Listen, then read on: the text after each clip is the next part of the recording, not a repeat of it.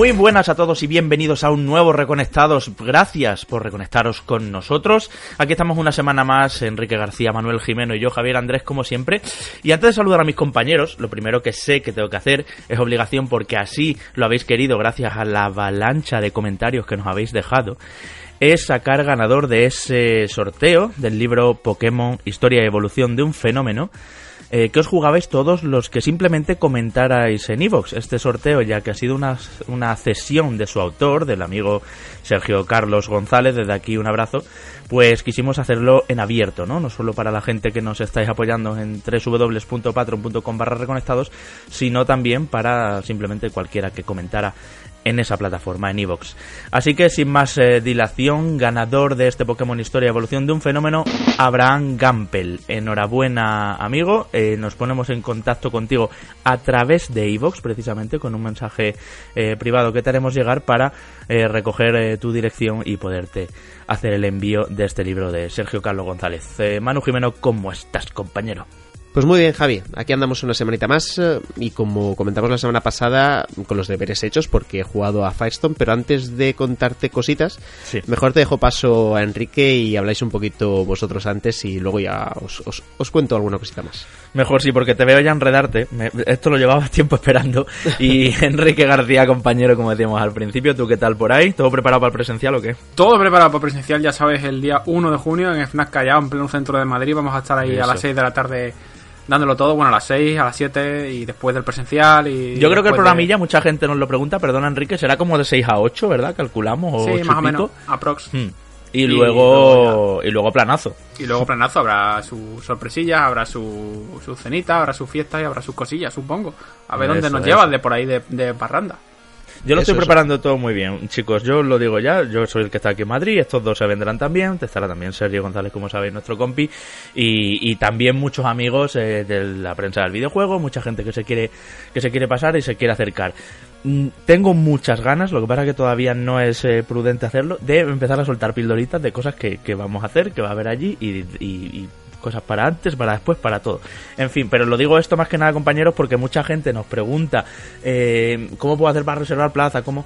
Lo dije la semana pasada, lo repito esta, tranquilo todo el mundo, es fácil que entréis todos, FNAC nos está dando facilidades para que así sea y mm, de verdad, tranquilidad con lo de venir desde fuera de Madrid y todo eso, porque ya os dijimos también que cualquier duda, cualquier cosa que os podamos eh, ayudar a reservar, asegurar lo que queráis, eh, nos ponéis eh, un mensaje directo a través de Twitter, por ejemplo, que estamos ahí todo el día encima los tres, arroba reconectadospod, y con esa cuenta en un mensaje directo lo tenemos en abierto para que nos podáis escribir lo que sea. Os ayudamos a montar toda la asistencia al presencial, que entendemos que es la primera vez que lo hacemos desde Reconectados, en esta todavía humilde segunda temporada, eh, pero sabemos que mucha gente pues necesita asegurarse las cosas y todo en un fin de semana además que como sabéis, en la final de la Champions aquí en Madrid va a haber ambientazo, pero eso supone también que bueno, que hay que buscarse alternativas de alojamiento, Enrique, porque mm, tú cuéntame eso, pues, pues tienes amigos, yo, ¿no? Yo tengo dos amigos oyentes que van a ir, vamos, de hecho vamos a ir en coche a Madrid, me he sumado el coche de ellos. Mm. Y ellos se han pillado un Airbnb de estos de pico alquilas un apartamentillo para pasar la noche del sábado Además, en todo el centro de Madrid les ha costado, creo que no ha llegado a los 40 euros entre dos. O sea que. O sea que los lloros de están todos los hoteles cogidos no tienen cabida, ¿no? no, hace, falta irse a un hotel, hay, hay otros tipos de alojamientos por Madrid, todos los que queráis. Y bueno, miradlo, miradlo, pues sobre todo si, bueno, yo que sé, pues a lo mejor nos escribió, oye, quiero ir tal, y hay otra persona que quiere ir y va desde la misma ciudad que vosotros, podéis ir juntos en mm. coche para ahorrar y demás. Vemos qué opciones hay y esperamos veros a todos allí. Meneo está viendo, ya eso lo puedo decir, eh, compañeros, porque nos están llegando muchos mensajitos, desde luego. Bueno, Manu, lo dicho, lo prometido es deuda. Antes de entrar a los debates, que por cierto, voy a repasar rapidísimo los temas. Hoy vamos a hablar de Assassin's Creed de 2020. Parece ser que está empezando a cantearse el asunto. Mortal Kombat 11, tengo impresiones finales, lo estuve jugando ayer mismo, antes de ayer, perdón. Eh, luego más, eh, la, la, realidad virtual nos trae novedades, nos trae cositas que las comentaremos. Hablaremos de Crash Team Racing, Nitro Fueled ya sabéis ese remake del clásico de Play 1, también de cartas tanto de Hearthstone, así lo prometimos, como de Super Dragon Ball Heroes, eh, que por fin ha llegado a consolas domésticas y ordenador. Muchas cosas más en este programa que está realmente cargado. Manu, ya te digo, antes de empezar, Battlefield 5, Firestone, has estado jugando, las has estado dedicando todo lo que requiere. ¿Qué pasa aquí con este Battle Royale de Allies? ¿Cómo está el papel, el, asunto en el papel?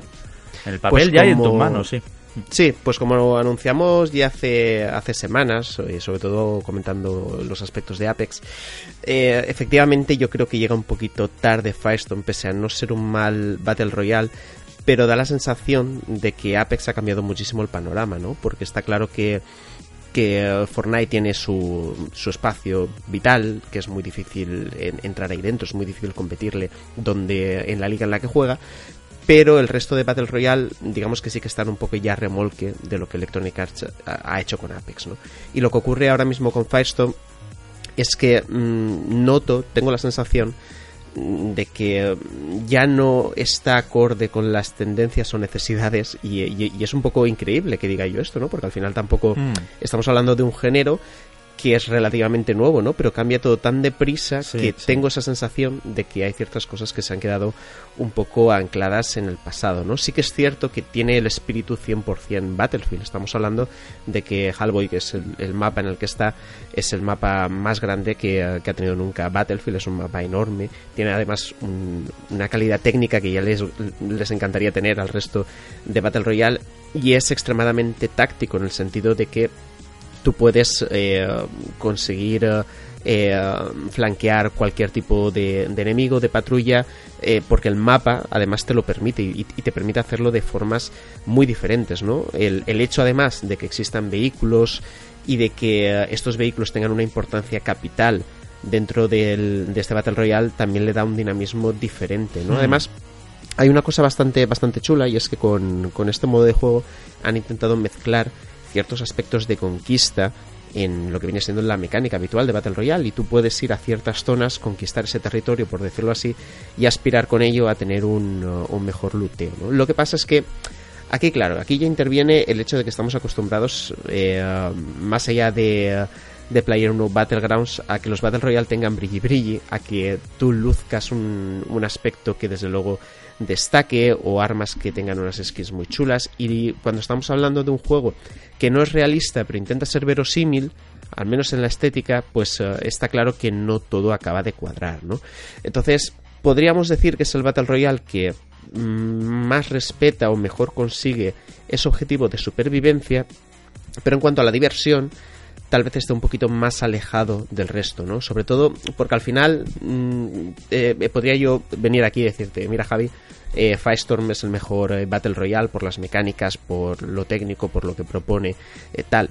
Y a lo mejor te podría dar argumentos para que si fuera, pero oye, es que llega la noche y me apetece jugar Apex. Por lo que mm, me es imposible darte una, una valoración extremadamente positiva de Firestorm, pese a que las cosas se han hecho bien tarde, pero bien. Desde luego, si Battlefield 5 hubiera salido al mercado con todo este paquete de contenido que tenemos ahora, y de hecho ya lo dijimos en su día, creo que estaríamos hablando de un, escenario bastante diferente. Tal vez Apex también se hubiera comido a Firestore, sobre todo por, por, la condición de gratuidad que tiene, que tiene esta entrega.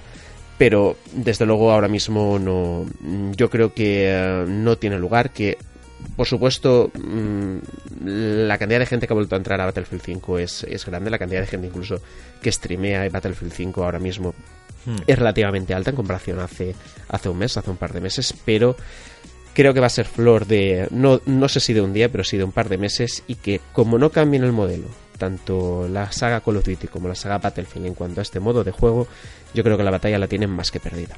Ahora que hablas de Call of Duty, por cierto, ya cerrando, ya lo dijimos la semana pasada y lo recordamos, Blackout Manu compitiendo ahí a hierro con su eterno rival, por lo menos históricamente, gratis todo este mes de abril, está ya disponible, lo he visto ya.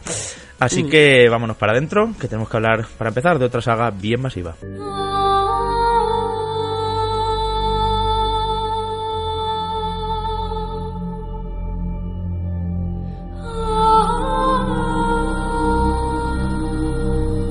Assassin's Creed este año no va a estar en el, en el mercado, o por lo menos de momento así parece, parece que lo ha decidido Ubisoft. Sin embargo, estos días hemos tenido muchísimo movimiento, pero muchísimo, como siempre habitualmente que empiezan las filtraciones fuertes, con lo que será el Assassin's Creed de 2020, el Assassin's Creed del otoño del año que viene. Un otoño que puede estar marcado, como hemos dicho tantas veces también, por la llegada de las nuevas consolas. Y compañeros, os doy la palabra, por ejemplo, Enrique, si quieres empezar tú repasando un poquito de dónde viene esto y si te lo crees o no y hacia dónde crees que va a ir la ambientación de la marca porque se está hablando de vikingos.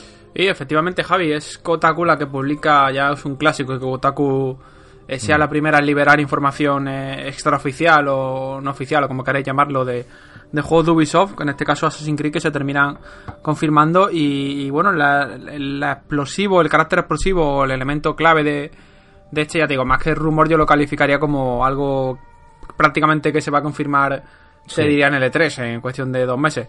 Es que a la imitación de la saga, a lo contrario de lo que se estaba especulando y lo que se podía pensar, es que nos vamos a, a territorios nórdicos.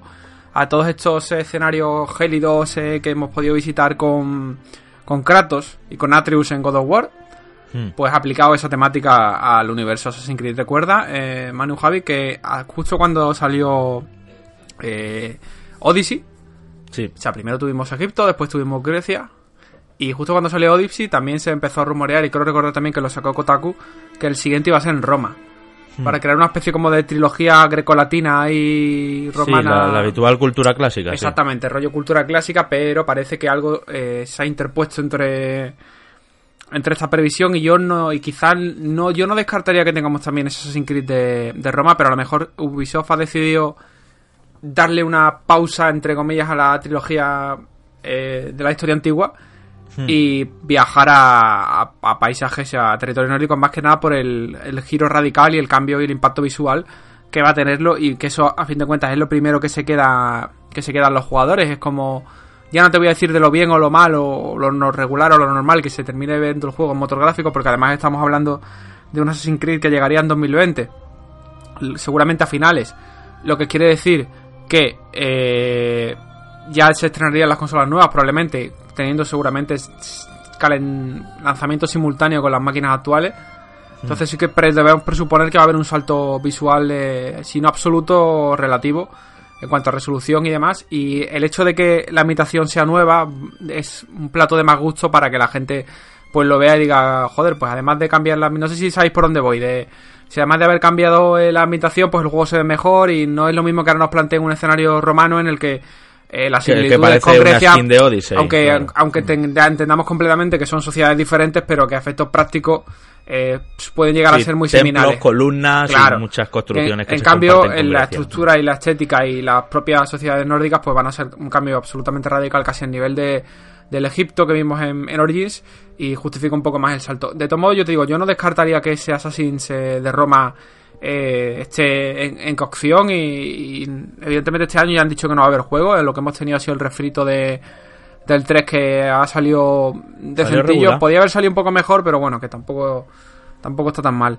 Eh, y, yo no descartaría que después de, una visita nórdica veamos una visita a lo mejor eh, a Roma y después ya nos vamos a Japón, que también se ha rumoreado se rumorea mogollón. A ver, yo si, si repiten los esquemas jugables que... yo no sé por qué hay tanto vinagrismo con, con Odyssey, cuando es un juego que a mí me parece que cumple con creces lo primero que se necesita por un videojuego y es que sea divertido. Y, posiblemente no sea un Assassin's Creed, no, no sea el Assassin's Creed de Altair o el Assassin's Creed de Ezio. Pero, es que las sagas tienen que evolucionar. Ha sido uno de los juegos del año pasado. Lo que pasa es que sí que es verdad que a muchos fans, ya lo hemos comentado aquí también Reconectados, les sorprende ese enfoque hacia lo sobrenatural y tener armaduras pero lo sobrenatural y, de todo. La saga Javi siempre ha tenido un componente sobrenatural tremendamente importante. Sí, pero no tenías una espada de rayos. Hombre, O sea, ni, un Pegaso que vuela.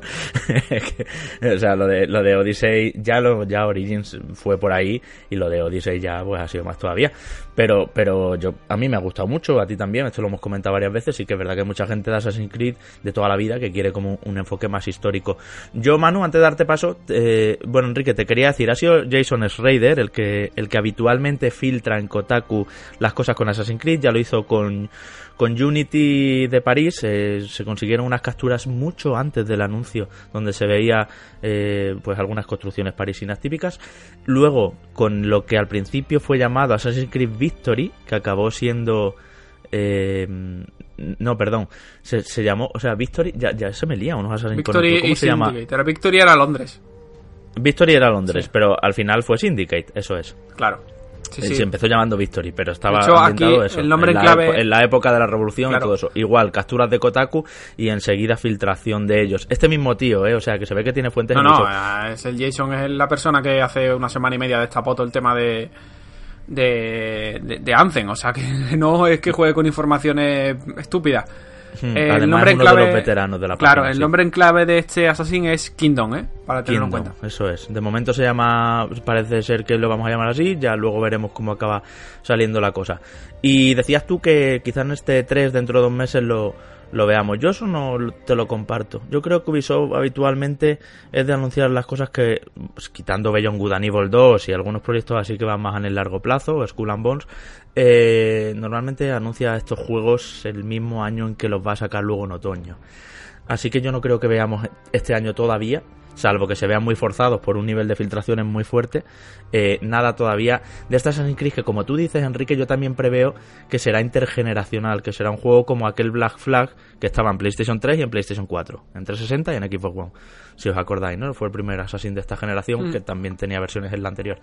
Y pero de todas formas, Manu, te quería preguntar, ¿cómo ves tú un escenario donde se repita lo que en 2014 y haya un Assassin's Creed para la anterior, para la actual generación y otro para la nueva? Por ejemplo, que el Vikingo sea para la nueva y el de Roma ya Uf, cierre, Eso no lo, el no- no ciclo. lo había pensado, ¿eh? Claro, como el Rogue hizo en Sí. 2014 junto con el Syndicate. Mm, Lo vería mal, desde luego, porque eh, hay que ser Perdón, muy con Syndicate optimista. no, con Unity, perdón, sí. sí. Hay que ser muy optimista por parte de Ubisoft para pensar, en el caso de que lo hagan así, que un fan de la saga va a poder jugarse en un mismo año dos Assassin's Creed. O si Pero no que el año pasó, ¿eh? Sí, pero no era lo mismo. Sí, no pero- tenían toque RPG ni te duraban. No, y, y- y aparte, Mm. aparte así todo, estamos hablando que Rogue, eh, por supuesto, no fue un superventas. Eh. Entonces, eh, mm, hasta ese punto vas a llegar a prostituir la franquicia. Es Mm. decir, eh, ¿te renta realmente mm, a la hora de, de sacar un juego que sí que es cierto que lo vas a sacar en un parque de consolas eh, instalado enorme? Pero mm, al- a, a qué precio, ¿no? Al precio de eh, volver a sacar un juego en el mercado, distorsionar todavía más la historia, que la historia ya no se sabe ni por dónde cogerla, y tener una Parece percepción... Esto. Sí, no, no, peor, peor, eh, porque bueno, ahora ya realmente yo creo que da un poquito igual, eh, eh, y sobre todo vosotros que sabéis el final de, de Odyssey, pues os habéis dado cuenta que bueno, esto ya va por, eh, por caminos eh, realmente que, que, que no llegan a tener sentido. Yo la verdad que no lo veo. Lo que está claro, Javi, es, eh, es que una cosa que tú has dicho antes, mm, yo creo que es clave en todo esto, y es que de alguna forma Ubisoft está intentando darle, mm, tal vez a lo mejor por esas carencias argumentales que comento, un peso muy importante a la mitología de, de diferentes civilizaciones, ¿no? En sí. este caso, mm, ya lo hemos visto, ¿no? En Origins un poco, en Odyssey ya fue un poco más extremo, como la mitología egipcia mm, cogía un protagonismo mucho más elevado que de alguna forma eh, la veracidad histórica, ¿no? que de- desde luego siempre ha sido un acompañamiento, no siempre ha sido 100% real lo que se ha visto, pero que ahora tiene un poquito menos de peso que antes, ¿no? Y en este sentido me hace bastante gracia, porque no sé si os acordaréis, pero hará aproximadamente un año, un año y medio, eh, Cory Barlock comentaba que, que God of War, eh, bueno, esta última entrega de God of War no se fue a Egipto por la información que tenían por parte de Ubisoft de que ellos estaban haciendo un Assassin's Creed en Egipto, ¿no? Y justamente por eso ellos evitaron hacer un God of War en estos momentos allí e irse eh, a la mitología nórdica, ¿no? Y en este caso ya parece que los caminos se van a cruzar, que seguramente en un momento determinado, no creo que ahora, pero desde luego dentro de bastantes años la franquicia God of War sigue, se irán a Egipto en algún momento, pero ahora ya Assassin's Creed va al mismo camino, va al mismo sitio en el que está ahora mismo pues God of War, ¿no? Y, y- y Desde justamente luego se por eso... se ven conexiones, qu- quieres decir, entre Ubisoft y Sony Santa Mónica, ahí ha habido charloteo. Así que Sí, no, hay, no me eh, extrañaría. sí. No, eh, desde luego hay, hay, espionaje industrial, hay siempre, ¿no? Se sabe lo que hace uno y lo que hace También te eso- digo, ¿eh? God of Mm. War mm, Vikingo, esto lleva hablándose muchísimo. Y se vieron bocetos, vamos, yo no sé si en el año 2012, 2013 ya se veían bocetos de, de esto. Me acuerdo también que era por los tiempos cuando se filtró Horizon, mm. dinosaurios mecánicos a cargo de los creadores de Killzone. Sí, sí, pero es que el, el, Assassin's Creed de Egipto también estaba ahí. También llevaba claro, claro, sí, claro, exacto. Y de hecho, él, dio a entender eso, eh, además, eh, eso no le faltó decir, mira, tenemos a alguien infiltrado o nos pasan información a escondidas que sabíamos lo de Assassin's Creed en mm. Egipto. Entonces, a mí al menos ese que me deja tranquilo y me gusta que este año no vamos a tener Assassin's Creed. Ya sabéis que yo abogo por, mm, como mínimo, que haya un par de años de ausencia de Assassin's Creed para renovar las ganas a la hora de jugar. Y eh, yo sí que creo que no va a haber anuncio en este 3. Yo creo que Ubisoft se va a guardar balas, sobre todo de cara a la nueva generación. Y tal como hmm. esperamos, eh, todavía va a tardar un poquito en anunciarse. Eh, esta nueva oleada mm, de consolas, ¿no? Y, vamos a ver cómo se produce todo. Yo, la verdad que no me atrevo yo a, a dilucidar mm, lo que vaya a ocurrir, sobre todo con la entrada en juego de, de, plataformas como Stadia, ¿no? Yo creo que va a mm. cambiar un poquito el sistema de anuncio, o al menos el calendario que nosotros podríamos tener en la cabeza a la hora de anunciar estas consolas. Pero muy enlazado a todo esto va a ir Assassin's Creed. Desde luego va a ser un, un título que de alguna manera va a ser punta de lanza de las nuevas posibilidades tecnológicas que vayamos a ver. Otro posible escenario sería que todo lo de Roma solo haya sido un rumor porque habitualmente la gente tendemos a unir Egipto, Grecia y Roma, ¿no? Lo que decía Enrique antes, el Mediterráneo, cultura grecolatina, cultura clásica. Y otra opción, chicos, sería a lo mejor que el tema de Roma se hiciera un poco como en Assassin's Creed Revelations, no sé si os acordáis, donde había flashbacks hacia Constantinopla y Masía es otra posibilidad y así ya eh, trabajarían esa parte. Ya no digo si Roma y, igual con el Japón feudal, ¿no? Entonces yo creo que yo mi, mi teoría es que al final se van a decantar por por pues poner Roma, como decía Enrique, y que vayan con los vikingos. Me lo creo totalmente los, vikingos también porque hay un montón de, de easter eggs o, o referencias a la cultura nórdica, a la mitología nórdica también, a lo largo de la saga. Eh, me lo he preparado un poco y he descubierto algunas cosas que habíamos olvidado. Ya sabéis que esta serie a mí me gusta bastante además. Y empezando por el cartel de The Division 2, que no sé si lo habéis visto esto, Enrique supongo que sí, que está también bastante encima del tema. Eh, bueno, pues el cartel de Division 2, lo cuento rápido para quien no lo sepa, es un cartel que hay en una pared dentro de un edificio, en un interior, en el que se ve un guerrero escandinavo, claramente por sus ropas, con algo dorado y esférico en la mano, que es lo que parece un fruto del Edén, típico de Assassin's Creed, y con un letrero arriba que pone Valhalla, ¿no? Que ya sabéis que es siempre pues una, una referencia a todo esto. Pero también pasó, esto no nos acordamos compañeros porque no se le hizo demasiado atención, pero así fue en determinados foros y demás, que en 2018 eh, el ilustrador de Ubisoft Milán, eh, Michael Nucera, mm, como que soltó o hizo públicos, de hecho se pueden encontrar todavía unos artworks donde se veía eh, pues algunos símbolos y algunas embarcaciones y algún rollito un poco vikingo, un poco que recuerda también a God of War, mm, a este último God of War, ¿no?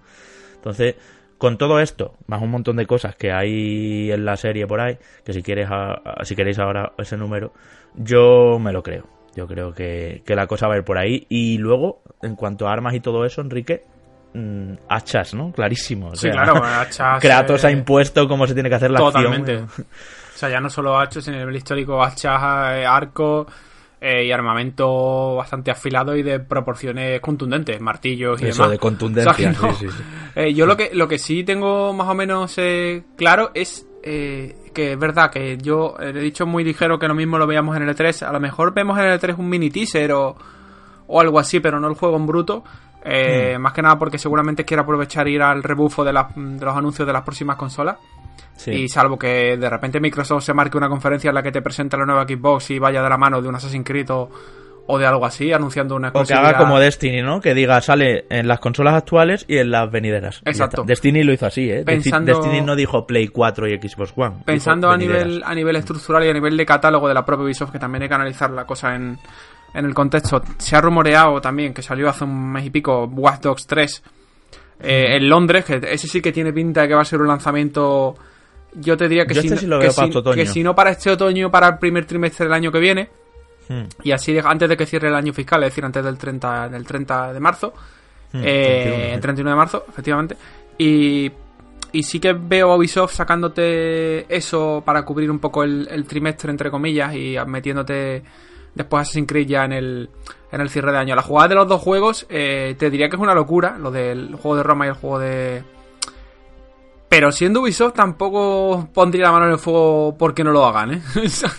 Viendo es lo que Manu, ¿eh? Porque Rogue no vendió tanto, también es verdad, ¿eh? Sí, pero el hombre es el único criatura que tropieza dos veces con la misma piedra. También te digo, Rogue fue en 2014 cuando ya las consolas llevaban un tiempito en el mercado, las nuevas. O sea que fue una cosa rarita. Fue como cuando ves un Pro Evolution para la mm. generación pasada, ¿no? un poco, pues, se sentía así, un poco, sí. Yo en ese caso, mm, yo creo que más probable, lo que comentaba Javier al principio, algo en plan Black Flag, que se produzca un, una intergeneracional. intergeneracional. No creo que vaya a haber tampoco a nivel visual una diferencia enorme como para que esto no 4K 60 frames en consolas, ya está, se ha acabado.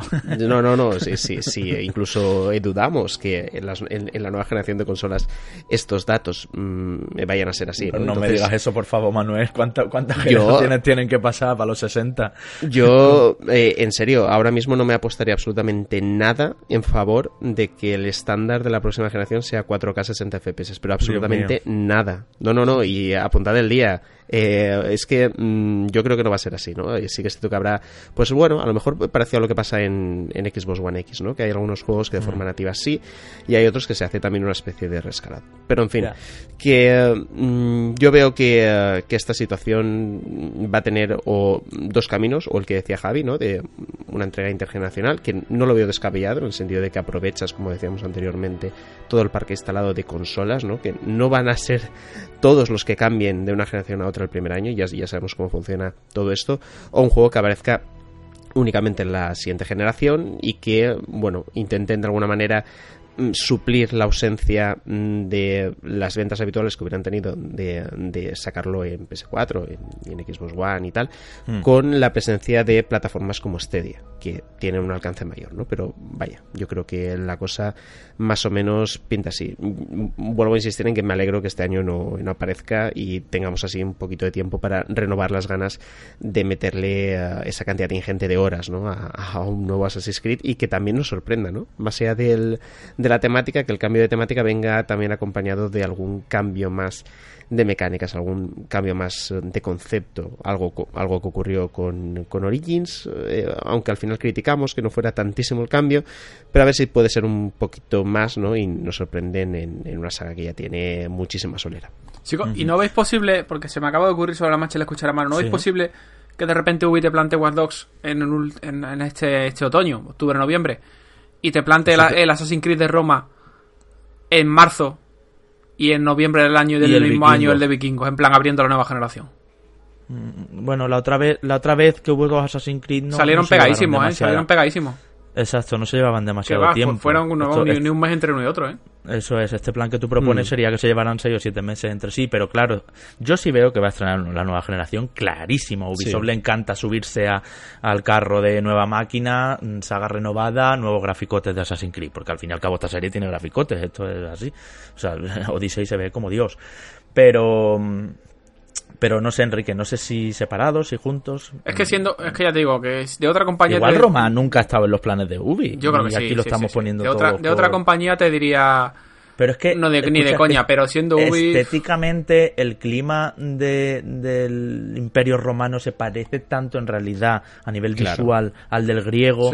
Es que, ostras, es que es muy continuista. Si ya se ha dicho que ha sido continuista Odyssey sobre Egipto, sobre Origins, imagínate Roma sobre ¿no? O sea, todo, los circos, los, los, gladiadores, todo eso lo hemos sentido un poquito en, Odyssey. Coincido con Javi. Eh, Además de que Roma, quitarlo ya, se jugó ya también en el pasado. Es una ciudad que, bueno, no es lo mismo la Roma del, del Renacimiento y de Da Vinci y todo eso, que, que, que esta, que la que viviríamos aquí, que la del Imperio, pero el Coliseo, el Coliseo. O sea, no sé, no sé, yo igual Roma no está por ningún lado. ¿eh? Al final, al final el volver a la, a la Roma clásica no cambia mucho lo que hemos visto en, en, la anterior entrega y yo creo que eso sí que es contraproducente de cara a intentar vender un nuevo material que si bien todos sabemos que el, país es distinto, la región es mm. distinta, mejor dicho, eh, pero al final el clima mediterráneo es el que es, eh, la arquitectura también es la que es, hay diferencias mm. desde luego, pero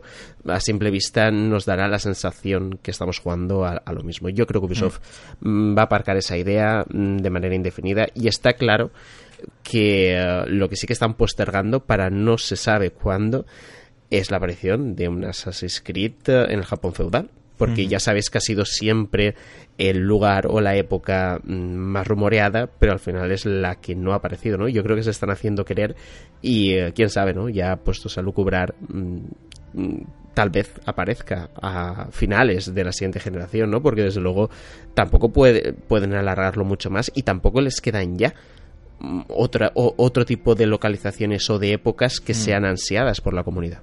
Ya, ya, desde luego, desde luego. Bueno, os cuento rapidísimo para cerrar pequeñas referencias que me he encontrado por ahí en la serie. En Assassin's Creed 2, si lo recordáis, había unas, bueno, unos coleccionables, iba a decir, sí, más o menos, que son los glifos, ¿no? Y había uno, el llamado Instrumentos de Poder, donde se mostraba la leyenda de Sigmundo y la espada clavada de Odín, que bueno, que fue luego una reinterpretación de la espada de Arturo, clavada en la piedra y todo eso.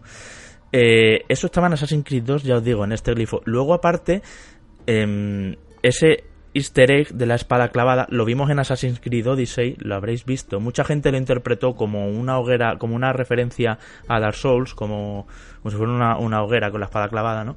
Eh, pero es que en uno de los montes más altos, eh, en la nieve, había una espada clavada también en una piedra que recordaba también al mito artúrico más que a otra cosa, ¿no? Y siguiendo con Odyssey. Mm, estamos esperando ahora, le queda nada al DLC El Destino de la Atlántida.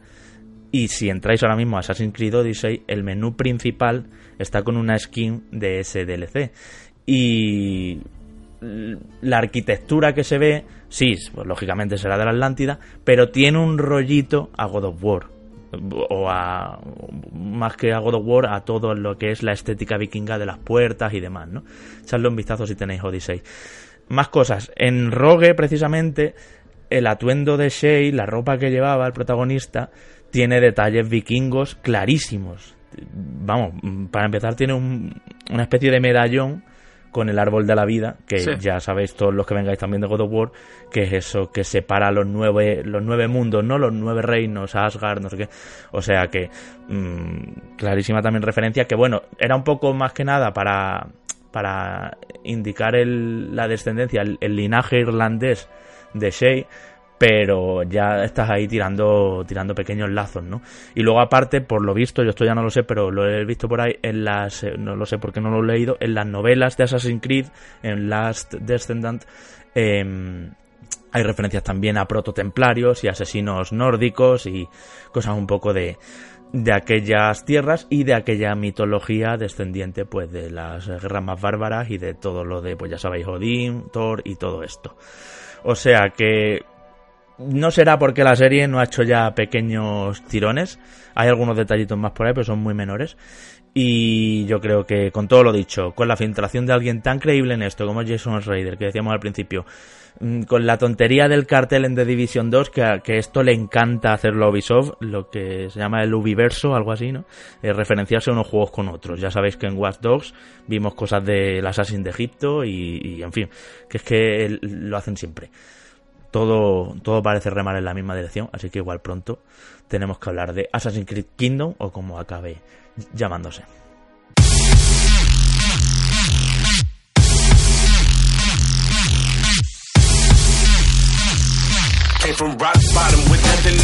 Hablemos ahora de otra saga mucho más vieja, 27 años que cumple ya, Mortal Kombat, y es que como decía al principio compañeros, el pasado martes eh, Warner Bros. Games España organizó aquí en Madrid en una sala donde normalmente hay conciertos de heavy metal, de hecho yo vi a Cannibal Corpse ahí, o sea, imaginaros, heavy metal de, death metal ya, em, pues la presentación de Mortal Kombat 11, el entorno desde luego era idílico. Eh, lo visteis en Twitter también, tuiteé desde allí dentro, mm, todo luces rojas, el logo por todos los sitios. Y lo que pudimos jugar fue una versión más definitiva que lo jugado en la beta hace unos días. Y os puedo contar cosas, os puedo contar para empezar que me ha parecido un Mortal Kombat más técnico y más centrado en el usuario habitual que Mortal Kombat 10. En el usuario habitual quiero decir el veterano. Me parece que es un juego más old school y que mima más a los personajes de toda la vida que, que a los nuevos y los inventos que se hacen y demás. Aunque sí que es verdad que también ha bebido mucho de Injustice y ha dado facilidades también para los jugadores que están recién llegados. Sí, a la, vez que Injustice en su momento bebió todo y más de Mortal Kombat. O sea que esto es recíproco porque además es NetherRealm, que es el mismo estudio hmm. que hace los proyectos y que lleva rotando Mortal Kombat con Injustice ya pues perfectamente 5 o 6 años. Eh, ¿Qué tal se siente a nivel jugable, Javi? Tú que lo has podido probar y, y mm. tal, porque no te voy a preguntar por el tema del competitivo, que siempre suele ser bastante atrayente. No, además no este se ha podido probar del online. Claro, del online no se ha podido probar nada. Y hay, hay una cortina ahí que no va a dejar vernos nada del online hasta que se saque la versión review, ¿no? En un par de semanitas. Pero ¿qué tal se siente en, el cara a cara? Porque además creo que jugasteis uno contra uno allí en el evento. Mm. Eh, ¿Qué tal se siente el control? ¿Cómo va de fluido a nivel técnico? Pues lo que te digo, veo un, un, juego más de suelo, Enrique, un juego más técnico, te digo, porque ya Mortal Kombat 10, si os acordáis, no sé si lo analizaste tú, Manu o Antonio, no me acuerdo.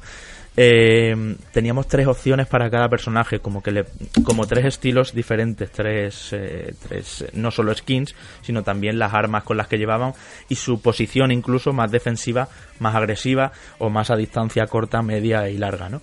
En este, eso está llevado muchísimo más allá. Cada personaje al final son tres personajes diferentes, en el sentido de que según el estilo de los tres que elijas, eh, va a ir por unos derroteros o otros.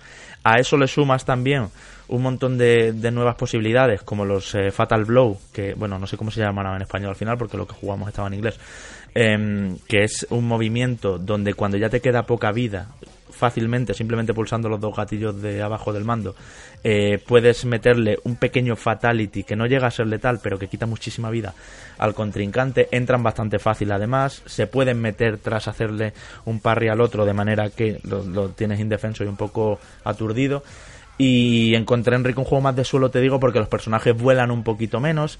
Los, todos los combos que antes eran de barrido y que ocupaban a lo mejor medio escenario y que salvo que saltaras te los comías, ahora son más cortitos, ¿no? Eh, como que vas a dar una patada que crees que va a llegar muy lejos y en realidad se queda medio gas y te quedas ahí, ¿no? Entonces es un combate un poquito más de acercarse entre sí los personajes, aunque si prefieren mantener la distancia, he visto también mucho proyectil, mucha magia, eh, muchísima magia, de hecho creo que es el Mortal Kombat donde tanto los nuevos como los eh, veteranos como los viejos personajes van a utilizar más despliegue de chispas, rayos, tornados y, y de todo. Y luego también es un, es un gameplay donde, donde el novato tiene posibilidades porque hay pequeños atajos y demás, pero realmente, y esto es lo que lo hace competitivo eh, en la escena que se suele decir y todo eso, el que sabe, sabe y, y te revienta. O sea, este juego es accesible, pero no es Injustice, que es de accesible, ¿no? Que es que en Injustice a nada que aporres cuatro botones estás haciendo un show pirotécnico con cualquiera de los personajes de DC. Aquí lo que tenemos además son 34 personajes que cada uno eh, muchas veces es de su padre y su madre, ¿eh? porque si algo caracteriza también a Mortal Kombat, 34, ¿eh? que son muchos, es que no es fácil agruparlos, ¿no? No es como en Street Fighter, por ejemplo, donde hay unos cuantos que son los karatecas, otros cuantos que son los, los pesados y con llaves, otros cuantos... Aquí empiezo a notar que, que mucho del trabajo, puesto que es un juego continuista en bastantes cosas y puesto que tenía mucho aprendido en Justice, mucho del trabajo se ha dedicado a personalizar cada vez más el estilo combativo de cada personaje. Y eso lo hace profundo, lo hace técnico y lo hace un poco pues agradable a todos los gustos, porque hay, vamos, hay personajes con armas largas, hay personajes de proyectiles, hay personajes meramente magos que están en la distancia pim pam pim pam con sus truquitos, hay teletransporte para todos, si no me equivoco, por lo menos todos los jugados en, en esta versión. Y, y, los nuevos encajan de maravilla. Además hay viejos que vuelven, ¿no? Como Baraka, que, se había soltado en Mortal Kombat 10, y, y, algunos otros, la familia Cage, en fin, todo, todo el típico el típico elenco, más eh, Cetrion, que es interesante porque es una especie de mago que maneja las plantas, o Collector, que es eh, como un coleccionista que según la que tiene seis brazos y según la reliquia que se saque de la mochila que lleva detrás, pues hace un, truco u otro, ¿no? Y, Oye, bueno, eso le da una profundidad fuerte. Independientemente de los nuevos y los viejos y demás, el modo historia, no sé si habéis podido ver algo, pero parece que combina también lo nuevo y lo viejo de Mortal Kombat con viajes al pasado y demás. Eh, no sé si habéis podido ver alguna cosilla. No se ha visto nada del modo historia, Enrique. Lo que sí te adelanto es que, bueno, la franquicia Mortal Kombat es, un lío ya que, que, no te quiero contar. O sea, en el sentido de viajes en el tiempo, dimensiones paralelas. Eh, hay un chocho aquí montado ya, perdón por la expresión, bastante fuerte. Pero, pero creo que este juego va a ordenar un poco las cosas. En el sentido de que la historia me parece que tiene muchas cinemáticas por lo que se ha visto, me parece que va a estar un poquito más organizada, sobre todo con, con determinadas familias, con determinadas venganzas y con todo eso. Ya te digo que es un juego, Enrique, como que mira mucho a los 27 años de serie que llevan y a los 21 juegos diferentes, sin contar recopilaciones y demás, que han salido. Entonces, como que quiere ser un homenaje, ¿no? Y es curioso porque es el 11, no es que sea ni aniversario, ni el 10, que debería ser como muy central, ¿no? No es un número redondo. Pero, pero sí que todo mm, rezuma mmm, nostalgia y respeto como por una marca, ¿no? Entonces, eso creo que va a ordenar la historia y además, esto sí que lo he visto, eh, ese punto rolero que vimos en Injustice, el, en el sentido, te acordarás Manu también, que lo hablé bastante contigo, me acuerdo, en el sentido de poderle comprar ítems que te suben más 3 en no sé qué y, y, ponerle esta ropa que le da más 2 a no sé cuánto, pero menos 3 a lo otro. Bueno, esas tablas locas que tenía Injustice, eh, no sé si micropagos también me suena, por lo menos el 2 creo que sí.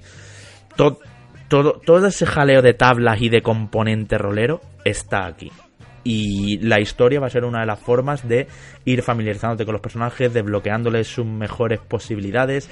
Tienen un montón, ya no solo de skins simplemente eh, visuales, sino un montón de pues de, de, de eso de, de, ítems que equipar que, que, te cambian todos los atributos y todas las estadísticas y todo el comportamiento al final y en fin que va a ser muy muy muy personalizable y eso creo que viene directamente de la historia. De todas formas, estoy haciendo aquí casi una review y entiendo que en dos semanas hablaremos más de la versión final. Ya os contaré también más de del online y eso. A mí de Mortal Kombat 11 sí que me gustaría preguntaros a vosotros, mm, viendo un poquito la escena, ahora mismo que existe de, los juegos de lucha, no tanto del competitivo, sino del ecosistema que existe, mmm, ¿qué espacio puede tener uh, en Mortal Kombat? ¿no? Bajo mi perspectiva, y ya sabéis que yo no soy mucho de juegos de lucha, pero que sí que intento jugar a casi todos, lo cierto es que tanto Injustice como Mortal Kombat han sido han sido los juegos que o las franquicias que más me han gustado en esta generación, ¿no? Mm. Hay, justo al lado de, de, Dragon Ball Fighters. ¿Creéis que a estas alturas eh, Mortal Kombat 11 puede llegar a ocupar un sitio mm, importante en todo este panorama? Yo creo que sí. Mm, Fighters eh, se coló, funcionó, pero Soul Calibur 6, que fue el otro el año pasado, también está en, en torneos profesionales, uh -huh. pero no ha funcionado tanto, ¿verdad? No es como, no notamos que Soul Calibur esté como en boca de todo el mundo, de la gente que le encanta jugar online a los juegos de pelea.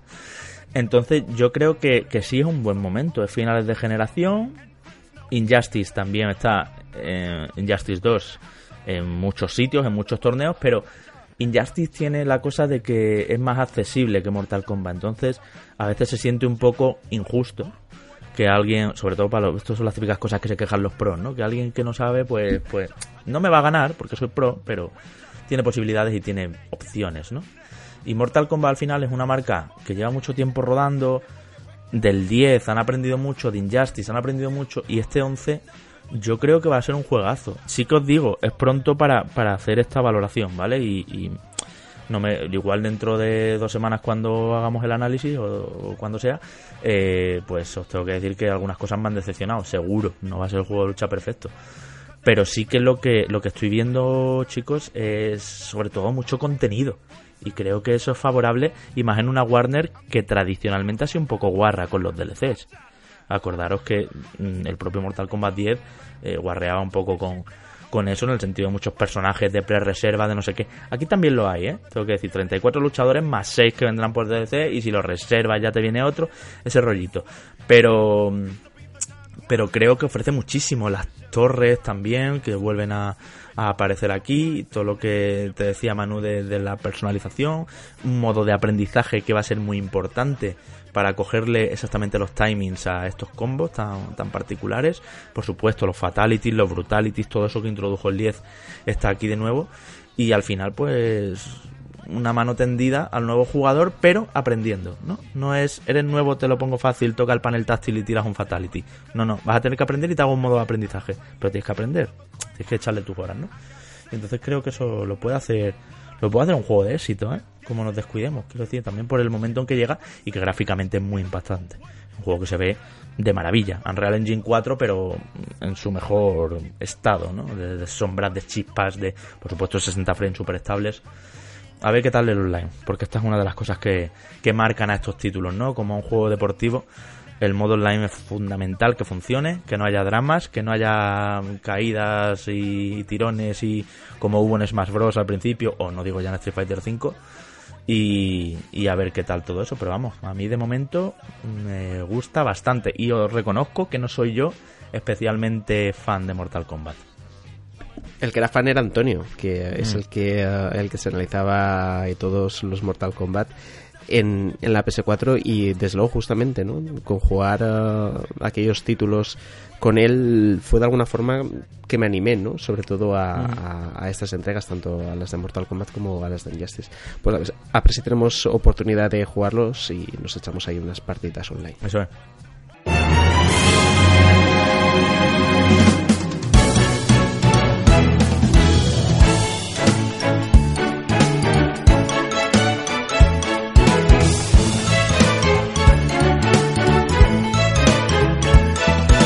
Más cositas. La realidad virtual ha estado estos días en boca de todo el mundo, concretamente por la de PlayStation y por la de Nintendo Labo. Ya lo habíamos hablado aquí eh, cuando se anunció, pero ahora Nintendo ha querido detallar un poquito más que gracias a esta caja de cartón donde meter la Switch con sus Joy-Con y todo, decíamos, porque ya sabéis que la propia pantalla de la Switch no tiene sensor de movimiento, Em, bueno, pues vamos a poder meternos dentro de algunos juegos estrella de la compañía, o de Switch, mejor dicho, como son Super Mario Odyssey o The Legend of Zelda Breath of the Wild.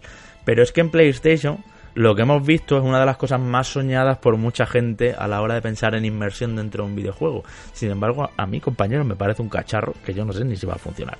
Y es esa plataforma 360 que 360 porque es como redonda donde te mueves en función de, cómo te mueves. No sé, detalládmelo porque yo lo he visto solo en diagonal por encima y, no tengo muy claro ni, qué es esto, ni cómo de grande es, ni, si tengo que ponerlo al lado de la alfombrilla del DDR que tengo ahí aparcada en, el trastero, vamos. 360 no, Javi, se llama 3D eh, Radar, mm, vendría a ser el nombre del aparato este.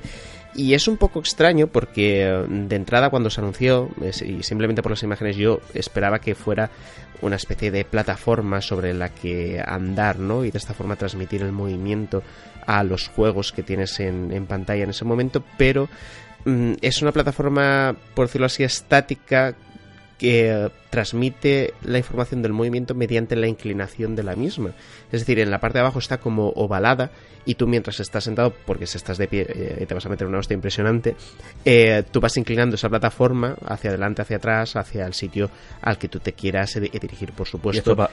esto para qué vale? O sea, yo no Es como que te tienes que... O sea, estás sentado y... y porque a mí... yo ya me siento totalmente estafado. Yo he visto aquí esto en el guion y lo he metido, pero, pero ahora ya, cuando lo que me estás contando, y lo había visto, como decía, en diagonal.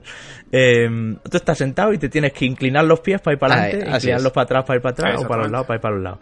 sí, y, y, es curioso porque además en, en, las diferentes imágenes de promoción el cable que asoma apenas se ve, ¿no? Entonces parece que es inalámbrico, pero mm, según se ve, ¿no? Según se ve hay un cable... Tendrá 19 cables, ¿no? Como, claro, claro.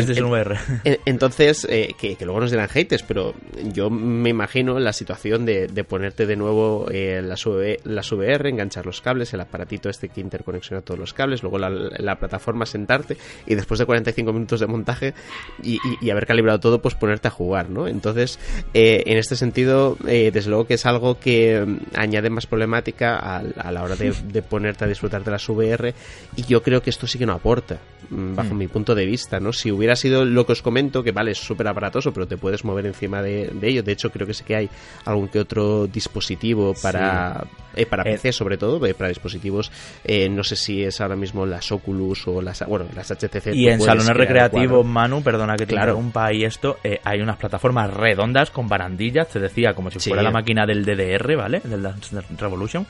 Y, y, con su, y que si tú andas, el personaje anda. Y que si tú das paso hacia atrás, ahí como en una cinta transportadora circular, 360 grados, eh, el personaje va hacia atrás. O sea, quiero decir, esa sensación inmersiva. Yo creí que esto iba por ahí, claro. Yo vi un cacharro azul. Es azul, ¿no? Ahí que, que, como ovalado, digo, pues, pues será como para ponerlo eso en mi salón. Por eso te decía yo que es que no va ni, al trastero, va.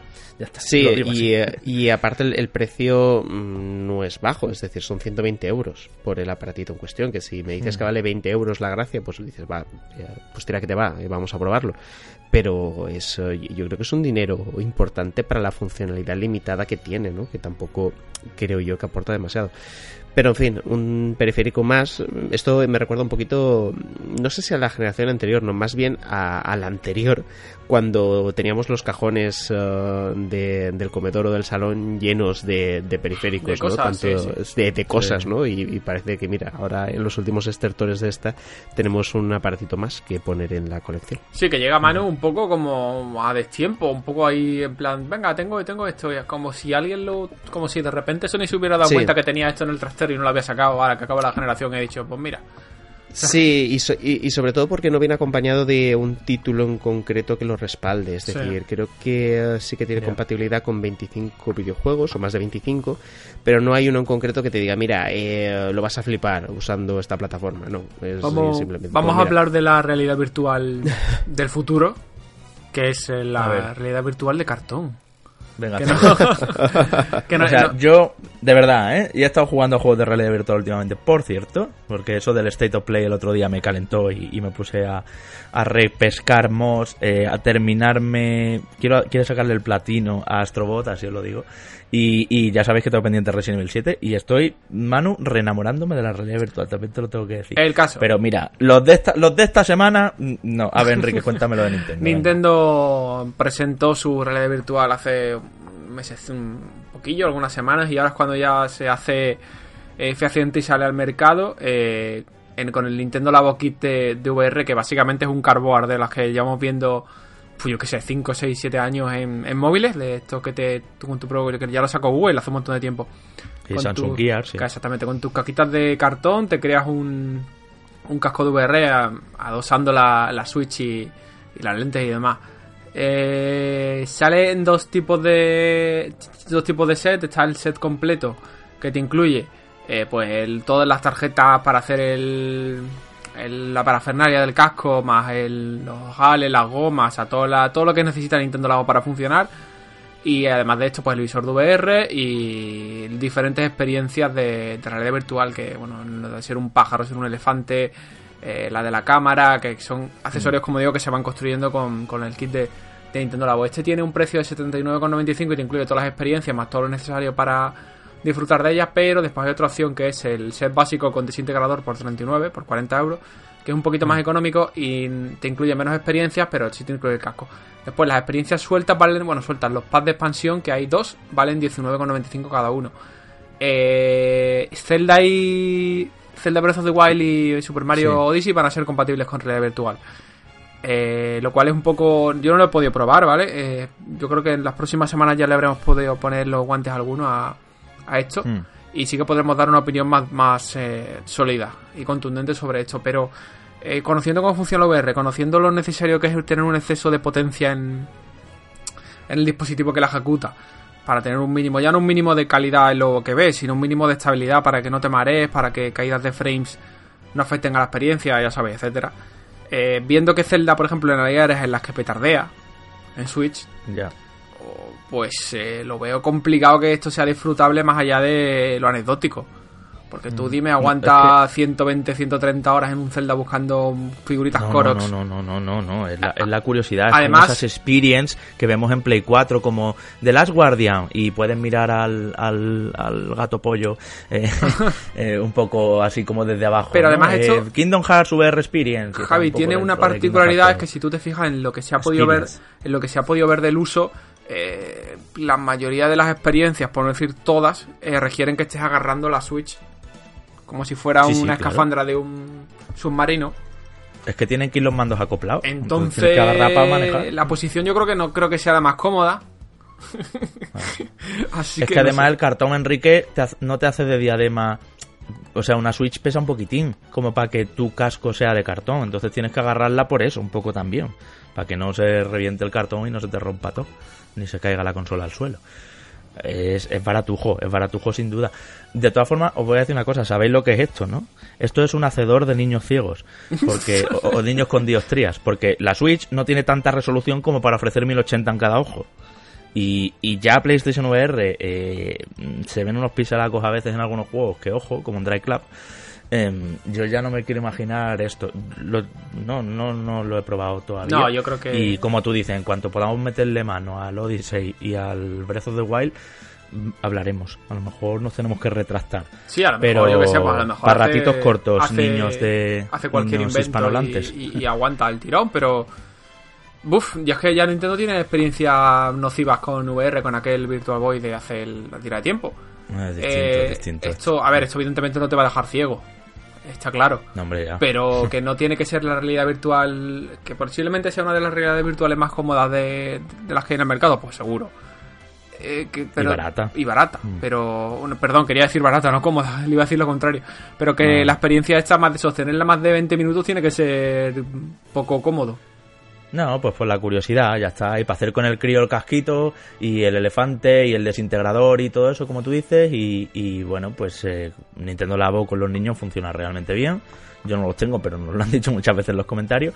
Y, creo pues que para el ratito y para la curiosidad del niño ver algo en VR que no sea a lo mejor tan de mayores como sería un juego de PlayStation VR o un juego de Oculus, ¿no? Pues, pues bueno, pero ratitos cortos, eh, papás que nos estáis escuchando, por favor, papás y mamás.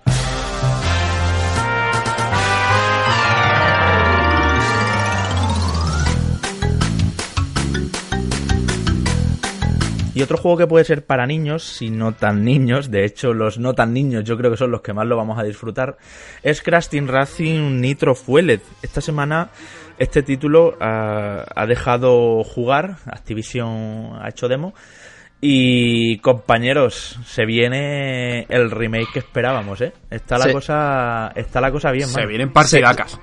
Y se viene el rey, y se viene el rey de verdad, ¿eh? Aquí ya, uy, ya, ya, ya nos vamos a llevar empieza la polémica. Aquí, a ver, mm, yo reconozco que Mario Kart eh, nadie le tose, sobre todo por su trayectoria, pero yo soy de los que siempre se ha divertido muchísimo con Crash Team Racing y tal vez ese recuerdo, esa nostalgia, eh, mm, me ha impedido de alguna forma, o bueno, o me ha impedido, o no he podido llegar a disfrutar nunca como disfruté de aquella primera entrega. Luego las, las anteriores, ya os digo que no, pero esa primera eh, le tengo un cariño especial ahora que lo hemos recuperado, Manu, es un juego más rápido y más difícil que Mario Kart. Quizá Mario Kart es más técnico, en el sentido de que Crash Team Racing un buen misil teledirigido te da la partida. En Crash Team Racing una concha roja no tiene por qué darte la partida. Digo en ese sentido, ¿no? Lógicamente la concha azul a lo mejor mm, sí te la puede dar o le da la vuelta a la cosa. Pero en, Mario Kart cuando ya te salen los circuitos no te caes tanto. Pero es que Crash Team Racing se sienten los circuitos, los he sentido realmente estrechos y de caerte. Y es como, ha pasado un poco como con la Insane Trilogy, ¿no? Que dices, ¿esto era tan difícil? ¿O es que yo he empeorado con los años?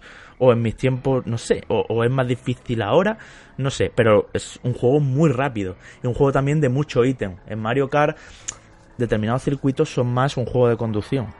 Aquí es que estos días bomba para arriba, misil para abajo, poción para atrás y además encima, eh, bueno, con todo lo que han agregado, que si os parece lo repasamos rapidísimo, 31 circuitos, ya sabéis también de aquel Crash Nitro Kart que, tuvimos en PlayStation 2, un juego que ya no era de Naughty Dog, pero que, que bueno, que era otro juego de Cars, entonces se ha querido integrar también.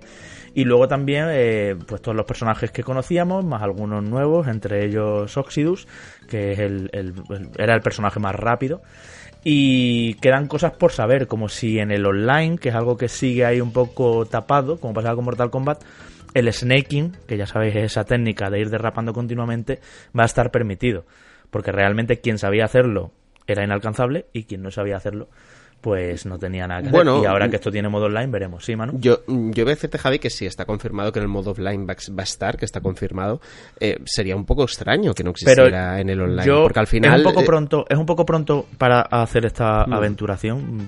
bueno, aventuración, para aventurarme con esto. Pero me da la sensación, Manu, de que se ha retocado un poco el snaking. O, o yo no lo hago como lo hacía antes. Eh, pero eh, eh, en la review a lo mejor pues a lo mejor una combinación de ambas cosas pero yo sí que creo mm.